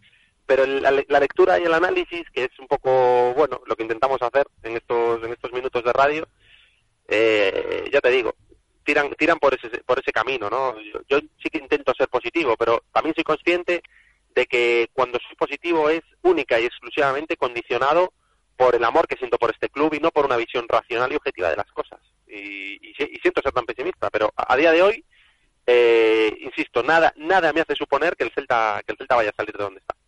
Borja, en este sentido, ¿algo que decir? ¿Algo que añadir? Sí, que tú nos llamas para que hablemos sobre la realidad de un equipo de fútbol eh, en función de, lo que está sucediendo, no para que digamos nuestros deseos eh, personales más íntimos, ¿no? Entonces, eh, esto no sería análisis, sería, sería otro tipo de cosas, ¿no? Y yo además no me considero para nada una persona eh, ni pesimista ni negativa, todo lo contrario, ¿no? Y lo que pasa, lo que no se puede es, eh, hablando mal, vender humo. Entonces, eh, yo creo que sí que hay cosas positivas a las que agarrarse, empezando, como digo, porque hay tiempo de sobra, hay, hay parece que no, pero 10 partidos, 11 con el de Bernabéu, son muchos partidos, y 10 partidos con Yago Aspas en el campo son muchos partidos, ¿no?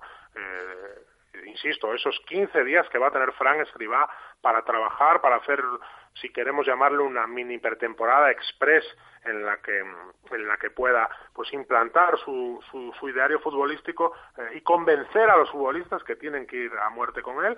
Y como digo siempre si hay futbolistas que no les convence o, o que por lo que sea no están funcionando sea quien sea no pasa nada porque vayan al banquillo y, y que entre otro compañero con la cabeza más limpia en su lugar no creo que hay futbolistas eh, que pueden que han tenido poco protagonismo por lo que sea y que pueden aportar eh, pueden aportarle cosas al equipo en esta situación y, y, hay que probar porque hay hay eh, variedad de soluciones para, para intentar eh, sacar al equipo de esta situación. Y por último decir también que es verdad que el calendario es complicado y que hay rivales eh, muy complicados, pero hay también eh, varios enfrentamientos directos contra estos dos que estamos diciendo, Villarreal-Huesca, contra el Rayo en la última jornada, o esa última jornada, y luego varios partidos contra equipos que pueden no estar jugándose nada, también el Español, eh, Real Sociedad.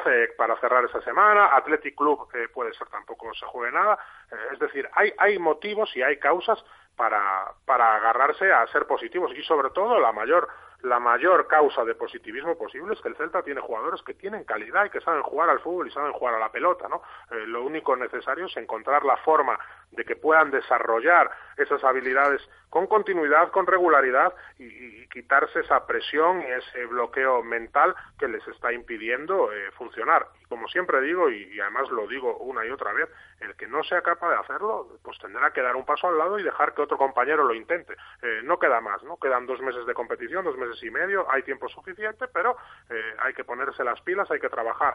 Y, y todos, todos, yo el primero, eh, vosotros detrás de mí, todos queremos que el Celta se salve, no que se salve, que juegue en Europa todos los años, que, que llegue a finales de Copa, eh, que nos haga disfrutar muchísimo, como nos hizo disfrutar eh, pues esos tres años con Eduardo, etcétera, etcétera, ¿no? Pero la realidad, desgraciadamente, es la que es y es de la que tenemos que hablar y es para, para lo que nos llamas, José.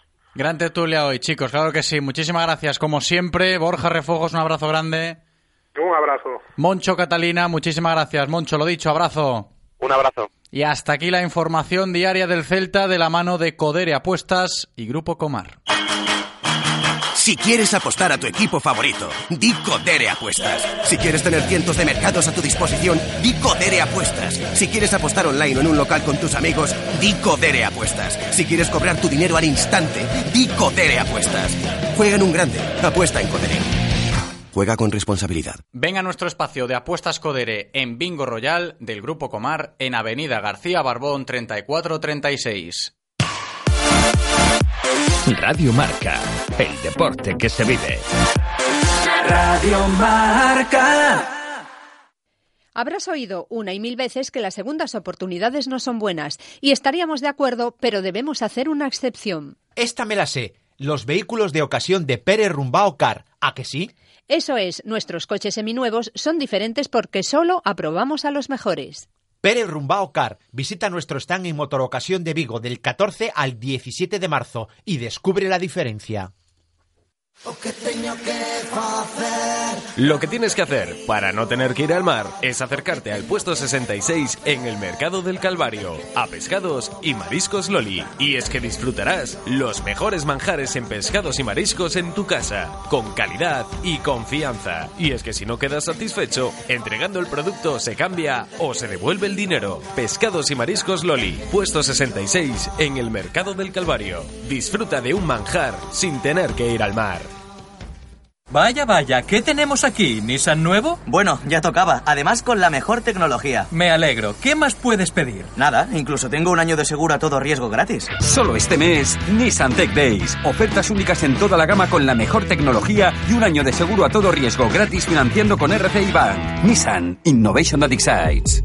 Rofer Vigo, carretera de Madrid 210 en Vigo, Pontevedra.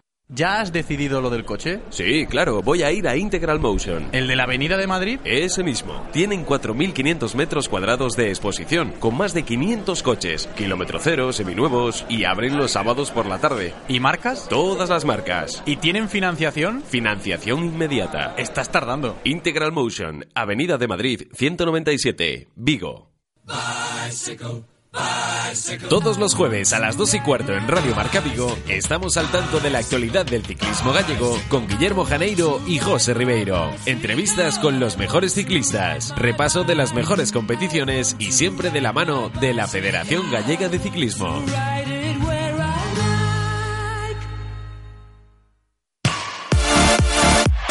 Radio Marca, el deporte que se vive. Radio Marca.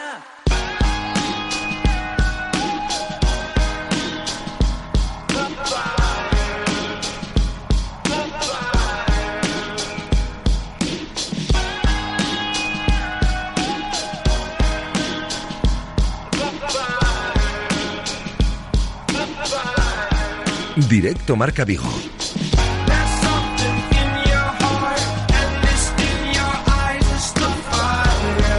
José Ribeiro. Continuamos en directo Marca Vigo ya con la pelota de baloncesto sobre la mesa, como cada martes, aquí en nuestra cita semanal con el baloncesto de nuestra ciudad. Es tiempo en Radio Marca Vigo para repasar la actualidad semanal del baloncesto de nuestra ciudad.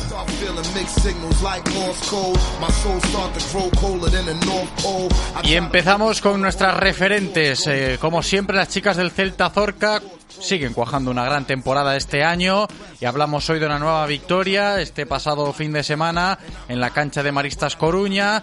56-77 vencieron las chicas que dirige Cristina Cantero y hablamos hoy con el director deportivo del Celta Zorca, Carlos Colinas. ¿Qué tal, Carlos? ¿Cómo estás? Buenas tardes, José. Muy buenas tardes, bienvenidos. Seguimos disfrutando de un gran momento y de aquí al final de temporada va a quedar seguir eh, intentando pues eh, ganar los partidos para prepararse ya para la fase de ascenso. Sí, bueno, estamos en el, en el último tramo de la temporada. Eh, entiendo que es el más importante, pero sobre todo, bueno, afrontar con una perspectiva que te da el haber cumplido ya el primer objetivo, que era poder jugar el playoff de ascenso. Y, bueno, con, una prioridad yo creo que es que llegará esa última semana de abril en el mejor momento físico o anímico que el equipo pueda llegar, dadas las circunstancias, y bueno, por la, por la importancia que tiene ese momento competitivo en sí, sobre todo por lo intenso. Estamos hablando de, de una competición de cuatro partidos en cuatro días. Claro, sobre todo yo decía esto, Carlos, para fijarse en las sensaciones que va a desprender ahora el equipo de aquí al final, sin ir más lejos eh, las del pasado fin de semana, venciendo, entendemos con autoridad, a Maristas Coruña, que sirvan, por así decirlo, de refuerzo ¿no? para las propias chicas de cara a la guinda del año.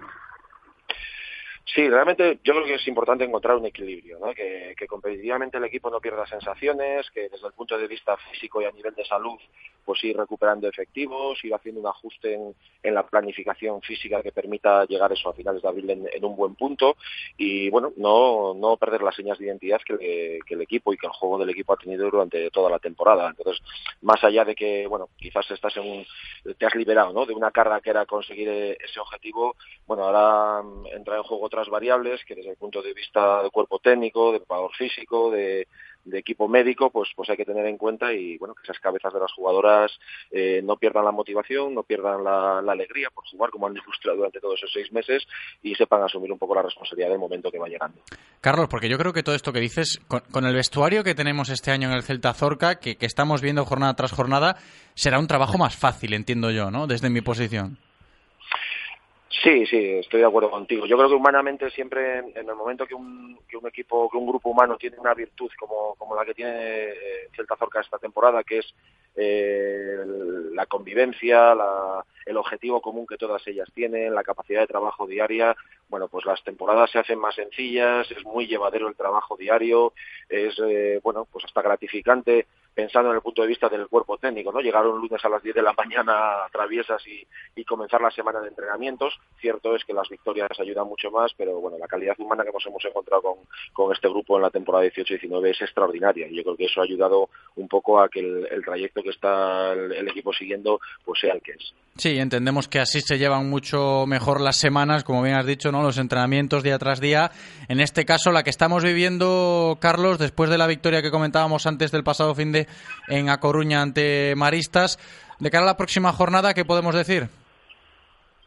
Bueno, pues mira, afrontamos dos semanas contra dos equipos que, que se están jugando mucho, mucho que es eh, pues pues precisamente lo que hemos acabamos de conseguir nosotros, que es jugar, o sea, clasificarse para una fase de ascenso, tanto Ardoy, que para mí es el equipo revelación de la temporada, no deja de ser un equipo recién ascendido y que se ha pasado toda la temporada en puestos de, de playoff de ascenso, como Añares Rioja la temporada que viene, pues están, bueno, no agotando las posibilidades, pero intentando reafirmar con, con más victorias el poder meterse entre sus cuatro, con lo cual, bueno, el objetivo de ellos, de, los, de estos dos rivales está claro, en concreto el más próximo que es el de Ardoy, y el objetivo nuestro pues el que he comentado antes, con lo cual, bueno, yo creo que vamos a ver dos, dos buenos partidos, vamos a tener dos pruebas a nivel competitivo interesantes contra, contra equipos que, que se están jugando mucho en estos partidos y, bueno, pues eso también, más allá de trámites que uno puede afrontar en este momento de la temporada, yo creo que también es bueno para el equipo, ¿no? El, saber que el rival que vas a tener enfrente va a jugar al límite porque tiene mucho. Claro. Sí, es verdad, es una realidad. Ese próximo partido ¿eh? que disputará el Celta Zorca, que será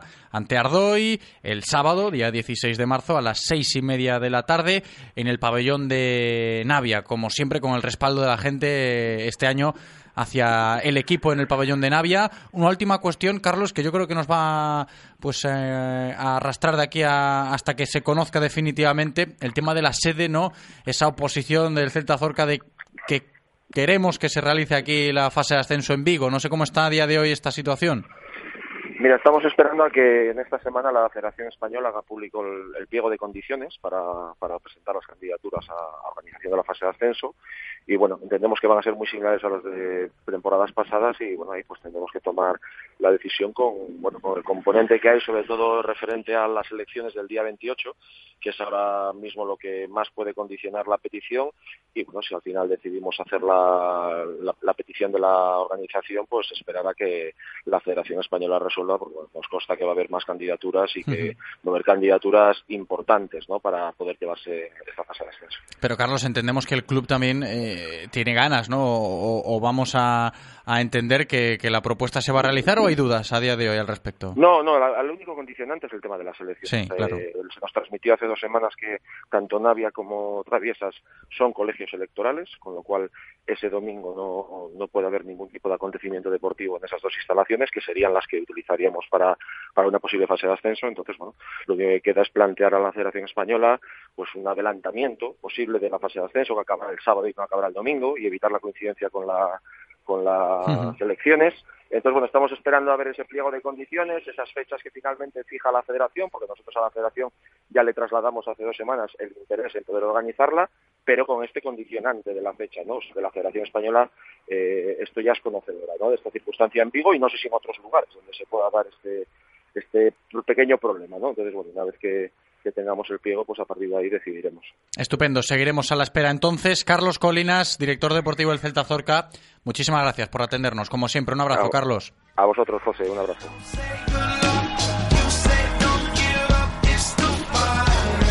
Y todavía con la pelota de baloncesto en la mano, seguimos para cerrar la sección esta semana con la actualidad del Club Deportivo Iberconsa Anfib. Nos lo cuenta pues su presidente Chechu Beiro. ¿Qué tal, Chechu? ¿Cómo estás?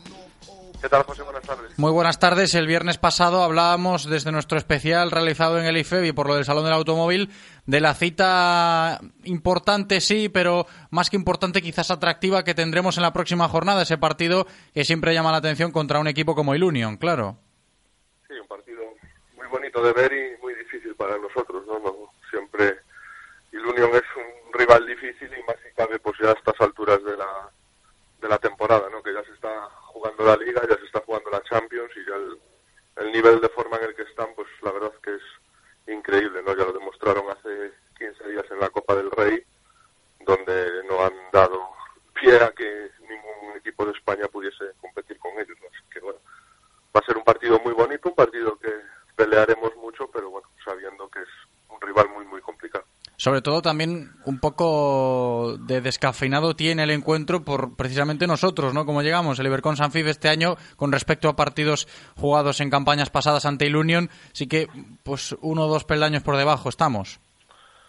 Sí, hombre, yo creo que con respecto al Union, aunque partido le puedas ganar, siempre estamos un poco debajo, ¿no? Todos, yo creo que, que todos los de la liga llevan muchos años a un nivel muy alto, siendo sin duda el, el mejor el mejor equipo de la liga, aunque a veces pues se le escapa en una final pues la liga o, o la copa, pero pero siempre están ahí, ¿no? Copas del Rey llevan nueve seguidas, las ligas de los últimos diez años, excepto tres o cuatro, han sido de ellos, así que ya no dependes tanto de ti, sino de, del nivel que ellos vengan, ¿no? Para nosotros, pues yo creo que todo lo contrario, aunque aunque venimos en bueno en la tabla, pues no no nos juguemos nada o no vayamos muy arriba, pues al final siempre es un aliciente el pelear, el luchar y el, y el intentar ganarle a un, a un rival de este calado. Además se retoma la competición doméstica, es como que se vuelve a competir después del parón.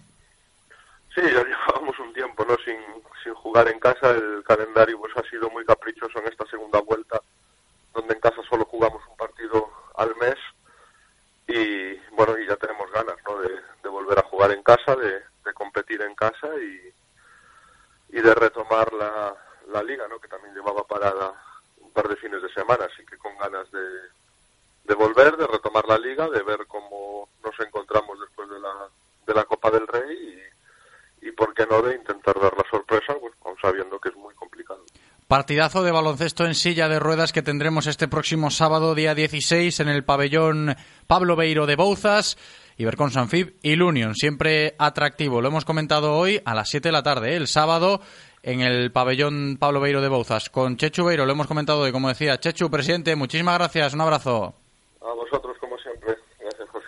Consejos publicitarios y a la vuelta seguimos en directo Marca Vigo. Radio Marca, el deporte que se vive. Radio Marca. A veces los retos imposibles, las metas inalcanzables, los desafíos más extremos, no lo son tanto. Conduce ahora un BMW X3 con un gran equipamiento por menos de lo que imaginas. Además, te garantizamos su recompra dentro de tres años financiando con BMW Bank. BMW X3, tan fácil, tan tuyo. Infórmate en celtamotor.bmw.es. Visítanos en Celtamotor, tu concesionario oficial BMW en Vigo, Caldas, Pontevedra y Lalín.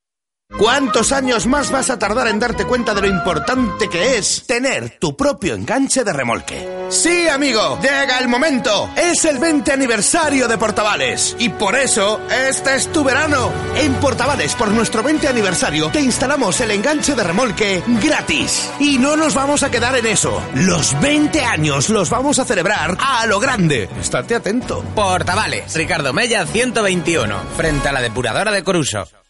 ¿Tienes dolor en tu deporte o en tu día a día? El dolor es la información de que algo no funciona bien. En Saúde Sport, nuestros fisioterapeutas y readaptadores te harán una valoración clínica para identificar el problema y establecer tu programa personal con el que lograr tus objetivos de la forma más eficiente. Ven a conocer nuestros servicios y nuestras instalaciones en Saúde Sport, en Vigo, calle Uruguay 6 y en Cangas, avenida de Lugo 49. Si pensamos en automóviles, hay fechas que marcan un antes y un después. 1909 nace Audi. 1916 nace BMW. 1926 nace Mercedes-Benz. 1982 nace Autorosas. Llegamos con la intención de ofrecerte la mejor experiencia automovilística con una amplia selección de marcas premium para que vivas y sientas la conducción. Autorosas, más de 35 años apoyando el deporte vigués. Autorosas, disfruta conduciendo. Si quieres apostar a tu equipo favorito, di Codere Apuestas. Si quieres tener cientos de mercados a tu disposición, di Codere Apuestas. Si quieres apostar online o en un local con tus amigos, di Codere Apuestas. Si quieres cobrar tu dinero al instante, di Codere Apuestas. Juega en un grande, apuesta en Codere. Juega con responsabilidad. Ven a nuestro espacio de apuestas Codere en Bingo Royal del Grupo Comar en Avenida García Barbón 3436. En Radio Marca Vigo estrenamos nuevo WhatsApp para que tú también formes parte. Envía un mensaje de voz al número 680-101-642. Opina de lo que quieras y haz la radio con nosotros. Radio Marca, el deporte que se vive. Radio Marca. Directo Marca Vigo. José Ribeiro.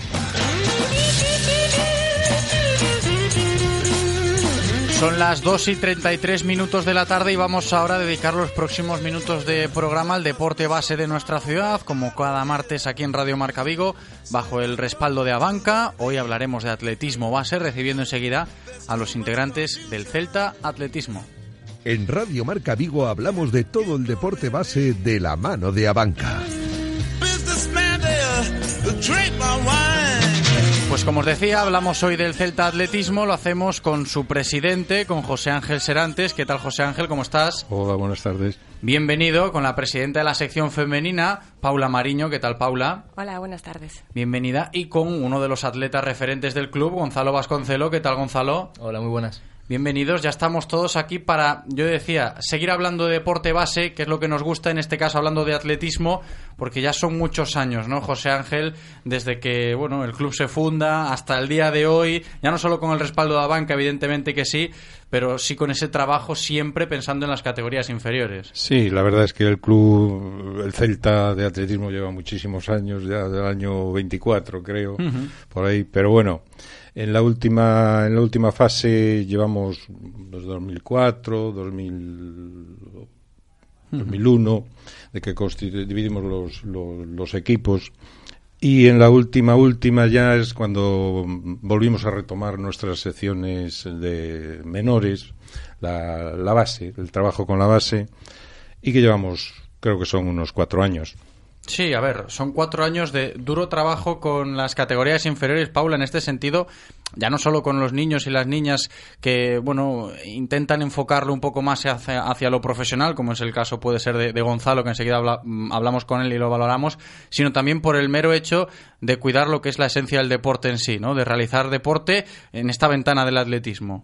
Sí, aparte hoy en día que hay tanta oferta deportiva, el atletismo yo siempre lo considero, incluso aunque después los niños cuando vayan creciendo y puedan optar a, pues si les gusta otro tipo de deportes, el atletismo incluso llegaría a ser muy buena base, porque es eh, mez- mezcla todo, eh, les enseñan a correr, a saltar, a lanzar, o sea que al final es toda la base de cualquier deporte, pero bueno, claro, lógicamente a nosotros nos gustaría que se siguiera en nuestro deporte y conseguir Claro. gente que llegue al equipo absoluto, que es lo importante. Es cierto que también se tiene que tener en cuenta, y cuando hablamos de deporte base, lo de los referentes, ¿no? Y dentro de un club, lo de los equipos absolutos, tanto masculinos como femeninos, pueden ser un, un pilar eh, fundamental, ¿no, José Ángel, en ese aspecto? Sí, sí, sí. Como espejo, por decirlo de alguna manera.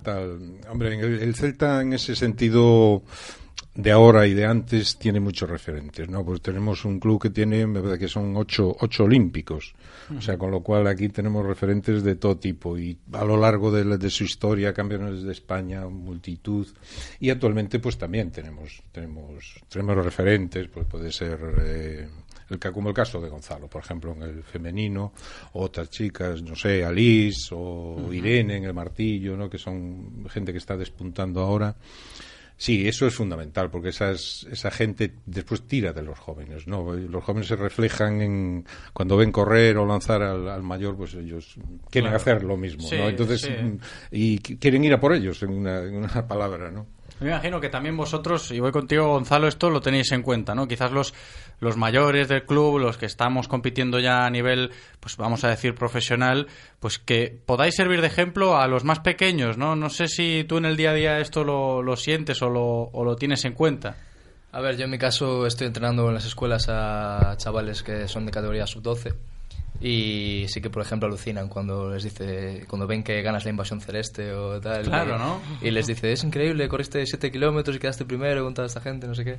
Sí, y sí. la verdad que sí que es gratificante y bueno, siempre que se pueda ayudar a, a que los niños pues quieran seguir en este deporte, pues se agradece. Y más en, en este club, ¿no? En el Celta de Atletismo, porque da la sensación, al menos desde fuera, que los que competís un poco más a nivel profesional, pues eh, tenéis esa cercanía, vamos a decirlo así, con las categorías base, que esto enriquece lo que es el, el deporte base del propio club, ¿no, Gonzalo? Sí, yo estoy encantado de tener a un montón de chavales. eh, en mi caso, que estoy con Francisco Rodríguez, eh, pues tenemos un montón de niños, eh, vienen ilusionados y lo que decía Paula, sobre todo que es, es un deporte que en nosotros, en nuestro caso, le enseñamos mucho pues coordinación, eh, juegan un montón. eh, aunque luego se enfoquen en otros deportes, yo creo que a cualquier niño le viene bien empezar en atletismo y luego que decidan lo que quieran hacer. Y es importante también, lo hacemos aquí cada martes cuando hablamos de deporte base en diferentes clubes de, de nuestra ciudad, ver cómo hemos crecido en ese sentido, ¿no? No sé si Paula o José Ángel podemos eh, concretarlo a nivel, por ejemplo, decíamos en ese margen de cuatro años, ¿no? De trabajo que llevamos en el Celta Atletismo con, con la base ya bien enfocada, ese crecimiento que hemos eh, tenido, espero que constancia de ello, ¿no? Sí, sí. Eh, nosotros actualmente en este año, por ejemplo, estamos trata- eh, trabajando con cerca, de 400 atletas, ¿no? 330 y tantos mm, directamente fichados, más después tenemos en colegios, también tenemos las escuelas deportivas municipales, entonces es una cifra de 400. Tenemos un crecimiento, por ejemplo, en, este, en el, en el último año de un 30%, ¿no? Con lo cual, eh, a veces empezamos a tener un poco de, de vértigo, ¿no? Dice, bueno, a ver, a ver cómo hacemos, cómo podemos Pero continuar. vértigo del bueno, Del bueno, del del, bueno. bueno. Sí, bueno, del bueno y de y vértigo de verdad, ¿no? Porque eh, la situación no es la óptima, ¿no? O sea, te puedo decir que mm, de hace cuatro años a esta, las subvenciones, por ejemplo, del Concello han bajado. Y nosotros hemos multiplicado los atletas y no se nos ha tenido en cuenta, ¿no? O sea, bueno, esta es una reivindicación ya Sí, sí, de sí. cara a- Entonces, el vértigo te asusta un poco, ¿eh? ¿No? O sea, encantados, Es como estamos que encantados. tiene mucho más mérito, ¿no? Ver que a pesar de que existen dificultades de todo tipo, pues vemos cómo el deporte base se sigue cuidando y, y clubes como el Celta de Atletismo siguen creciendo, ¿no, Paula? ¿Qué es lo que decía José Ángel ahora? Sí, aparte, claro, nosotros, por ejemplo, utilizamos todo el atletismo vigués utiliza las mismas instalaciones. Nosotros somos más de 300 atletas utilizándolas con otros clubs como el Comesaña, como el ABA. Entonces, claro, también eso es un poco el vértigo de decir eh, dónde vamos a meter a toda esa gente y sobre todo la incertidumbre que van a pasar con las piezas de atletismo. Entonces, en ese sentido sí que tenemos una preocupación porque ahora estamos en alza, vamos subiendo cada año desde estos cuatro años con un montón de niños más, pero sí podemos darle un buen servicio de calidad. Claro. Me gustaría destacar también hoy con vosotros en ese sentido, y lo hacemos eh, siempre, ¿no? Cuando hablamos de deporte base, al margen de las fichas federativas que se manejan a nivel de club, lo que comentabas tú antes, eh, José Ángel, por ejemplo, ese trabajo con los colegios, con las escuelas deportivas, hay que tenerlo en cuenta. ¿Cómo se valora esto en el Celta Atletismo? Bueno, lo valora pues eh, intentando hacer captar cada vez trabajar más colegios, ¿no? Porque eso sabemos que nos va a revertir a nosotros en el futuro en más atletas de de élite o no élite, pero bueno, en, en- en la base, que es donde está todo el todo el engranaje, ¿no? De la base, después, si tenemos 10 y nos sale uno, pero si tenemos 100 y nos salen 10, pues ya hemos, Claro. ya hemos, ya hemos hecho un buen trabajo, ¿no? Y entonces lo- lo- los trabajos en coles es, es fundamental, ¿no? Sí. Porque es, es ampliar la, el círculo. Si no, la pista a veces es difícil que los niños te lleguen allí, ¿no? Bueno, no, si no tienes un trabajo previo de difusión, de, de, de captación por ahí fuera, es, es difícil que te entren por la puerta. Quiero hacer atletismo, ¿no? Hay Claro. mucha oferta deportiva en Vigo, es, es complicado. Gonzalo, y también en el aspecto, si nos, fo- si nos focalizamos en, en ese aspecto de competición ligado a la base, y ya te hablo como atleta y como entrenador también de, de niños y niñas, enfocarlo de esa manera, ¿no? ¿Hasta qué punto lo enfocamos 100% a la competición, la formación? Hay que combinar todo esto. Eh, la competición es una manera más de divertirse eh, en, en estos niños. Eh, nosotros los entrenamos más en, ya te digo, en coordinación, en, harán ocho saltos cada día, pues, un par de lanzamientos. Eh, es más jugar y que hagan deporte, que, que valoren el deporte y que aprendan que la competición. La competición al final es un premio para ellos. Eh. Van allí a otro día más de diversión y obviamente quieren ser competitivos, los niños son muy competitivos, pero tanto el que gana como el que pierde sale contento de allí Claro. y eso es lo importante. Sí, no, no nos debemos olvidar, y ya para zanjar como buena guinda, de que hablamos de deporte base y hablamos de formación, Paula, por supuesto. Sí, eso es lo fundamental. Eh, no- el deporte no solo es muy importante la educación física, pero después también te enseña unos valores eh, a nivel de conductas, eso, eso, sacrificio, esfuerzo, constancia. Y eso yo creo que el atletismo eh, le da a los niños un plus para después eh, cuando sean cuando sean adultos pero sobre todo es eso es formarse que se diviertan compitiendo y después cuando vayan especializándose siempre ya pues claro cada uno según su nivel pues que vaya exigiéndose cada vez más Claro, ha sido un placer ¿eh? teneros este ratito de radio aquí hoy con nosotros, hablando de deporte base, en este caso en el Celta Atletismo. José Ángel Serantes, presidente, muchísimas gracias por venir, un abrazo. Gracias a vosotros. Paula Mariño, presidenta de la sección femenina, muchísimas gracias, Paula. Gracias a vosotros. Y Gonzalo Vasconcela, uno de los grandes atletas del Celta Atletismo. Gonzalo, un abrazo, gracias. Muchas gracias a vosotros.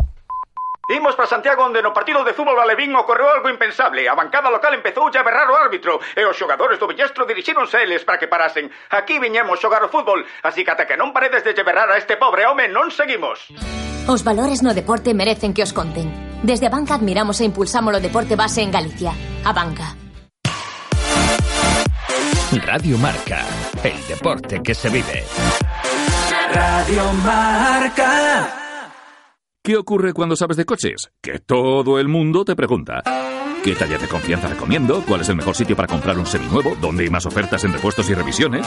La respuesta es fácil. Rodosa. Los centros Renault Dacia de Vigo, Nigrán, Cangas y ahora también en Ponteareas. Confía en su profesionalidad, incluso si tu coche no es un Renault. Rodosa.com. Hola, ¿tiene corbatas impermeables y con cortafríos? ¿Perdón? Si eres urbano y salvaje a partes iguales, te presentamos el nuevo Sub 4 EcoSport totalmente equipado por 125 euros al mes. Con navegador, pantalla táctil de 8 pulgadas, control de crucero, luces LED, sensor de parking, cristales de privacidad, todo por 125 euros al mes. Entrada 4.289 euros, cuota final 7.385 euros, 49 meses, 9,33% TAE, financiando con FC Banca hasta fin de mes. Condiciones en Ford.es. Visítanos en Galmotor, tu concesionario Ford, en Vigo, Caldas, Pontevedra y Lalín. Hay que soportar sin dejar de avanzar. Si tú sabes lo que vales, ve y consigue lo que mereces. Tú eres capaz de todo. Sin miedo, sin límites, sin excusas. Esa es la filosofía de X1, tu box de entrenamiento en Vigo. Especialistas en cross training, OCR training, entrenamientos personales y muchas otras actividades. Descúbrenos y ven a formar parte de nuestra gran familia. X1 Vigo, calle Roade 58, teléfono 685 29 56 74 o infórmate en el mail x1vigo@gmail.com.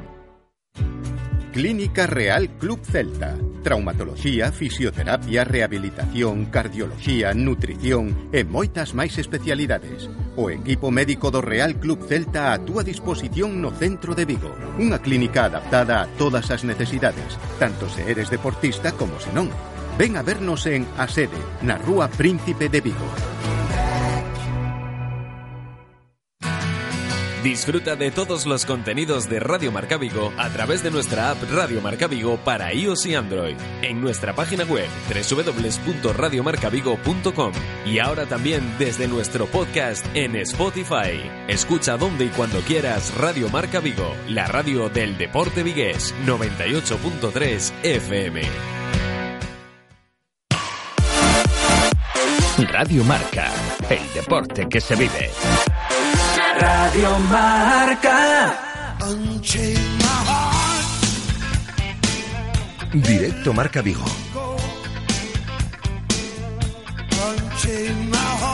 José Ribeiro.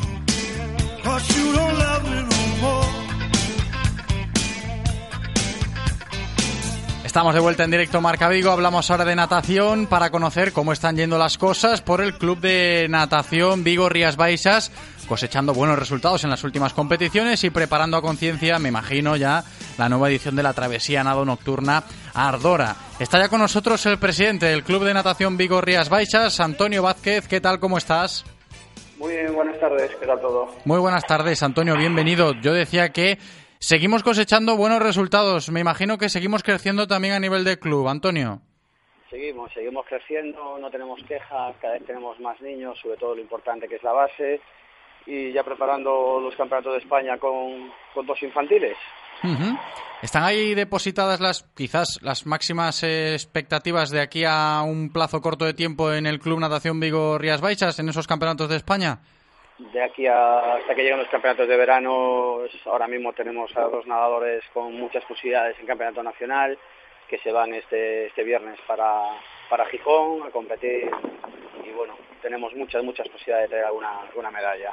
Y lo que significa esto para, para vuestro club, me imagino, ¿no? Un club joven, el Natación Vigo Rías Baixas, que vemos cómo está despuntando, ¿no? Yo creo que desde dentro también se tiene que valorar esto.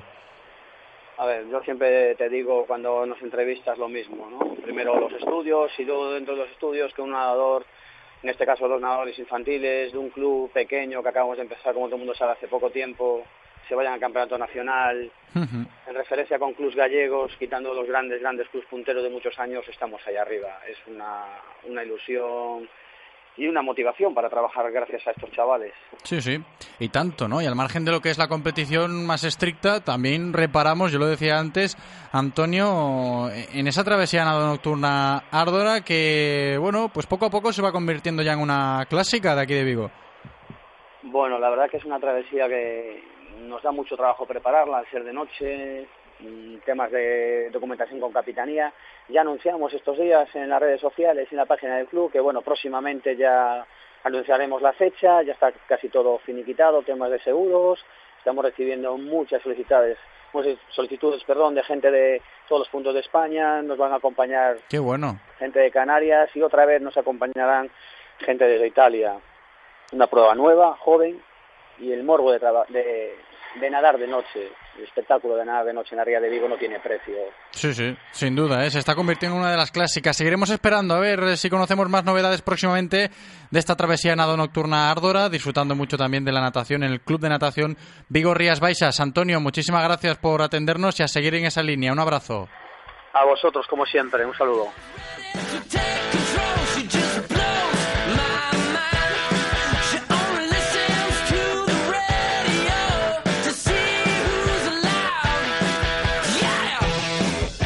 Pues vamos a seguir en directo Marca Vigo hablando de pádel durante los próximos minutos porque quería hoy yo dedicarle un ratito aquí en directo Marca Vigo a este deporte que creo que sigue en auge, si no me equivoco, aquí en nuestra ciudad y por eso para hablar de pádel hoy aquí en nuestro programa a lo largo de los próximos minutos vamos a recibir a un compañero de la casa también que está pues al cargo de todo en el club Vigo Padel y quién mejor que él para hablar de este deporte hoy. Juan González, ¿qué tal Juanillo? ¿Cómo estás? Hola, buenas tardes. Muy, buenas tardes, bienvenido. Nos consta que te gusta y mucho esto del pádel, al margen del fútbol, por supuesto. Sí, bueno, aparte de gustarme, pues bueno, ahora, ahora se ha convertido en mi trabajo con exclusividad 100% y nada, muy ilusionado y ahí estamos, dándole, dándole y como dices tú, pues estamos en auge, estamos creciendo y, y encantados de que la cosa siga así, ¿no? Es que precisamente por ahí quería yo empezar, ¿no, Juan? Porque a día de hoy cuando la gente habla de pádel o suele hablar de pádel, siempre se asocia o se ha asociado, sobre todo en los últimos años, a, esa moda de ese deporte que se suele practicar con facilidad y que es accesible, etcétera, etcétera, ¿no? ¿Ha pasado ya de ser esto del pádel una moda? ¿O seguimos, o seguimos en ese auge, ¿no? De, de que la gente se engancha porque parece que está de moda el pádel. Yo no creo que sea porque porque esté de moda, ¿no? Yo creo que hubo un momento que, que, que, que sí que, que, se puso de moda, ¿no? Hace, pues ahora 12, 13 años, ¿no? O, incluso ya más, ¿no?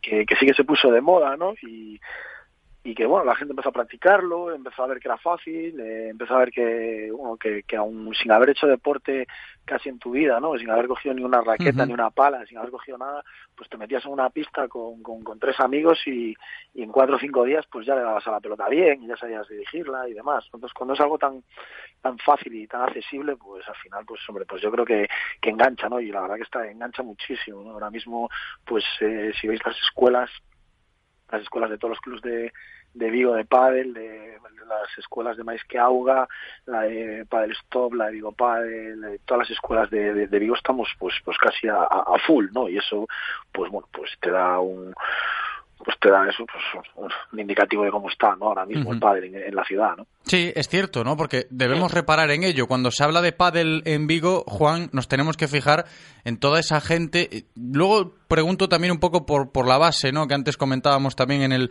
en el programa de hoy, Deporte Base, que tanto nos gusta. Si los más pequeños también se animan a, a jugar al pádel a día de hoy, pero sí que es cierto que ha aumentado el nivel de pádel vigués, ¿no? Sí, no, ahora mismo, eh, bueno, a nivel Galicia, pues fíjate, la semana pasada se jugó en Santiago la fase final de regional de series nacionales y los dos equipos que ganaron pues fueron dos equipos de aquí de, de, de Padel Stop Arenga, ¿no? El masculino y el femenino en primera división, con lo cual, pues bueno, pues eso ya te dice el, el nivel que tenemos aquí, ¿no? Y eso que no pueden jugar eh, en ese en esa liga no pueden jugar jugadores que, que hayan jugado en alguna previa o algo, o algo de vuelta del Tour, con lo cual, pues que sean profesionales, ¿no?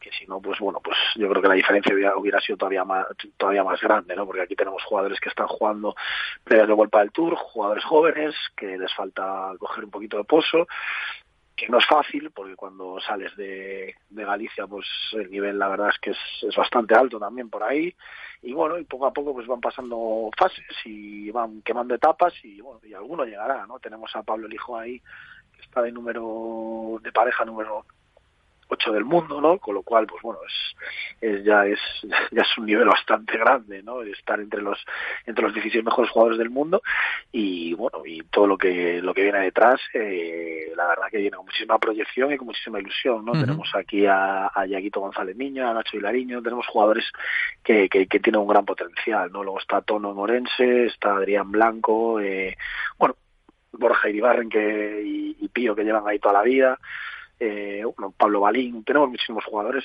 que, ya están en World del Tour, que son profesionales y que, están haciendo esto su vida.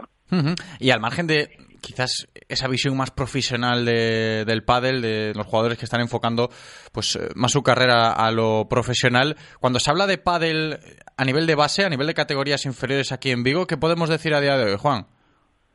Bueno, la base cada vez es más grande. ¿eh? Ahora mismo eh, nosotros, por ejemplo, tenemos alrededor de 50 niños, ¿no? Menores de, de 14 años, ¿no? Con lo cual, pues bueno, y en las otras escuelas, pues pues más o menos me imagino que, que lo mismo tampoco las tengo controladas, pero me imagino que, que debe estar por ahí, ¿no? Eh, hay pues a lo mejor en un 30% de, de, de, de, la, de, la, de los alumnos, pues a lo mejor el 30% pues son menores, ¿no? Está, está creciendo. Antes, bueno, antes eh, parecía que había que dar un previo paso por el tenis y ahora mismo pues ya, bueno, pues hay muchos muchos niños que porque en su club ya los padres juegan a pádel o, o porque, bueno, porque llueve o porque hace viento y se meten en cubierto y al final pues bueno pues el pádel tiene esa facilidad de que aunque haga mal tiempo pues pues jugar no al tenis se hace mal tiempo en los clubes que tenemos por aquí hay muy pocas pistas cubiertas con lo cual pues bueno pues al final una cosa va tirando de la otra y la verdad que bueno también eso los padres papá mamá que va a jugar a pádel pues te llevan allí estás allí dejan la pala juegan un rato y al final pues bueno pues eso eso está haciendo que los niños se enganchen que lo pasen bien y nosotros encantados no yo soy muy de tenis pero pero bueno eh, al final que hagan deporte a esas edades es, claro. es fundamental. ¿no? Sí que da la sensación, Juan, y corrígeme si me equivoco, que cuando se habla de pádel a día de hoy, y ya no solo en Vigo, por supuesto, parece que ya se ha alejado un poco de, de, esa relación que antes podía existir, por lo menos en la cabeza de algunos eh, que no conocían del todo la disciplina, del tenis, ¿no? Que parece que ya se ha alejado completamente de, del tenis, lo has dicho, ¿no? Antes quizás se asociaba un poco a, al previo paso por el tenis, ahora parece que ya no se aleja en sobre todo eso en, en niños no eh, porque antes bueno pues eso es, era un deporte de, de, de, de, gente adulta no ahora mismo antes no había escuelas para, para niños pequeños no yo por ejemplo estoy haciendo un, un curso los sábados por la mañana que es para niños de 2 a 5 años que, que vienen a, a, la pista y vienen con sus padres no vienen 40 minutos y está el niño en la pista con su papá con su mamá con su abuela viene alguno y bueno les hacemos juegos les hacemos juegos de coordinación de, de equilibrio uh -huh. etcétera bueno y y, ya te digo, y los niños eh, van encantados, ¿no? Sí, sí.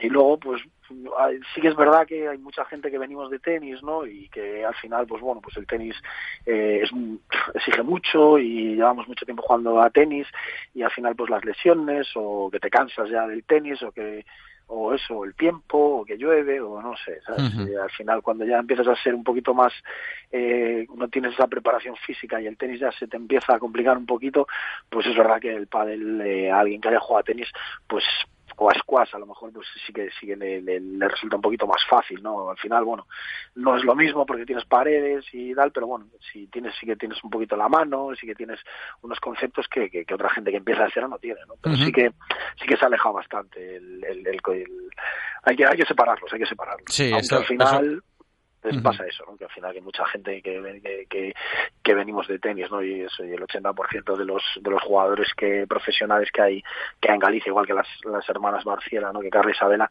pues también vienen de tenis, ¿no? Y Yago y Nacho y todo el tono y todos estos chicos pues vienen todos de, de, de jugar a tenis y bueno, al final uh -huh. sí que sí que te da un plus el haber estado en una pista de tenis muchos años. ¿no? Sí, eso está claro, ¿no? Y, y la diferencia de, de, lo deportivo parece que a día de hoy también. Una última, Juan, antes de despedirnos, conocer tu experiencia al frente del Club Vigo Padel, ¿qué tal todo por el club?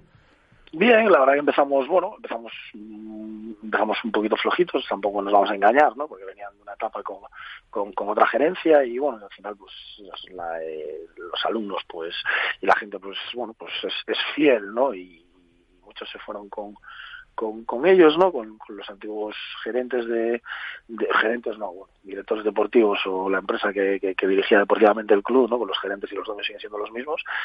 Pero bueno, ahora mismo estamos eh, estamos a, un muy buen nivel, con una ocupación de pistas brutal y con, y con muchísimas clases, ¿no? Con lo cual, pues estamos encantados, ¿no? Yo llevo desde las nueve de la mañana aquí y hasta las diez de la noche no creo que salga, o sea que la cosa no va mal, no va muy mal, ¿no? Estupendo, ¿eh? Pues a seguir disfrutando mucho del pádel aquí en nuestra ciudad, en el Club Vigo Padel. Hoy con eh, Juan González lo hemos comentado y disfrutando también aquí en Radio Marca Vigo de este deporte. Un abrazo grande, Juanillo, gracias. Un abrazo, muchas gracias.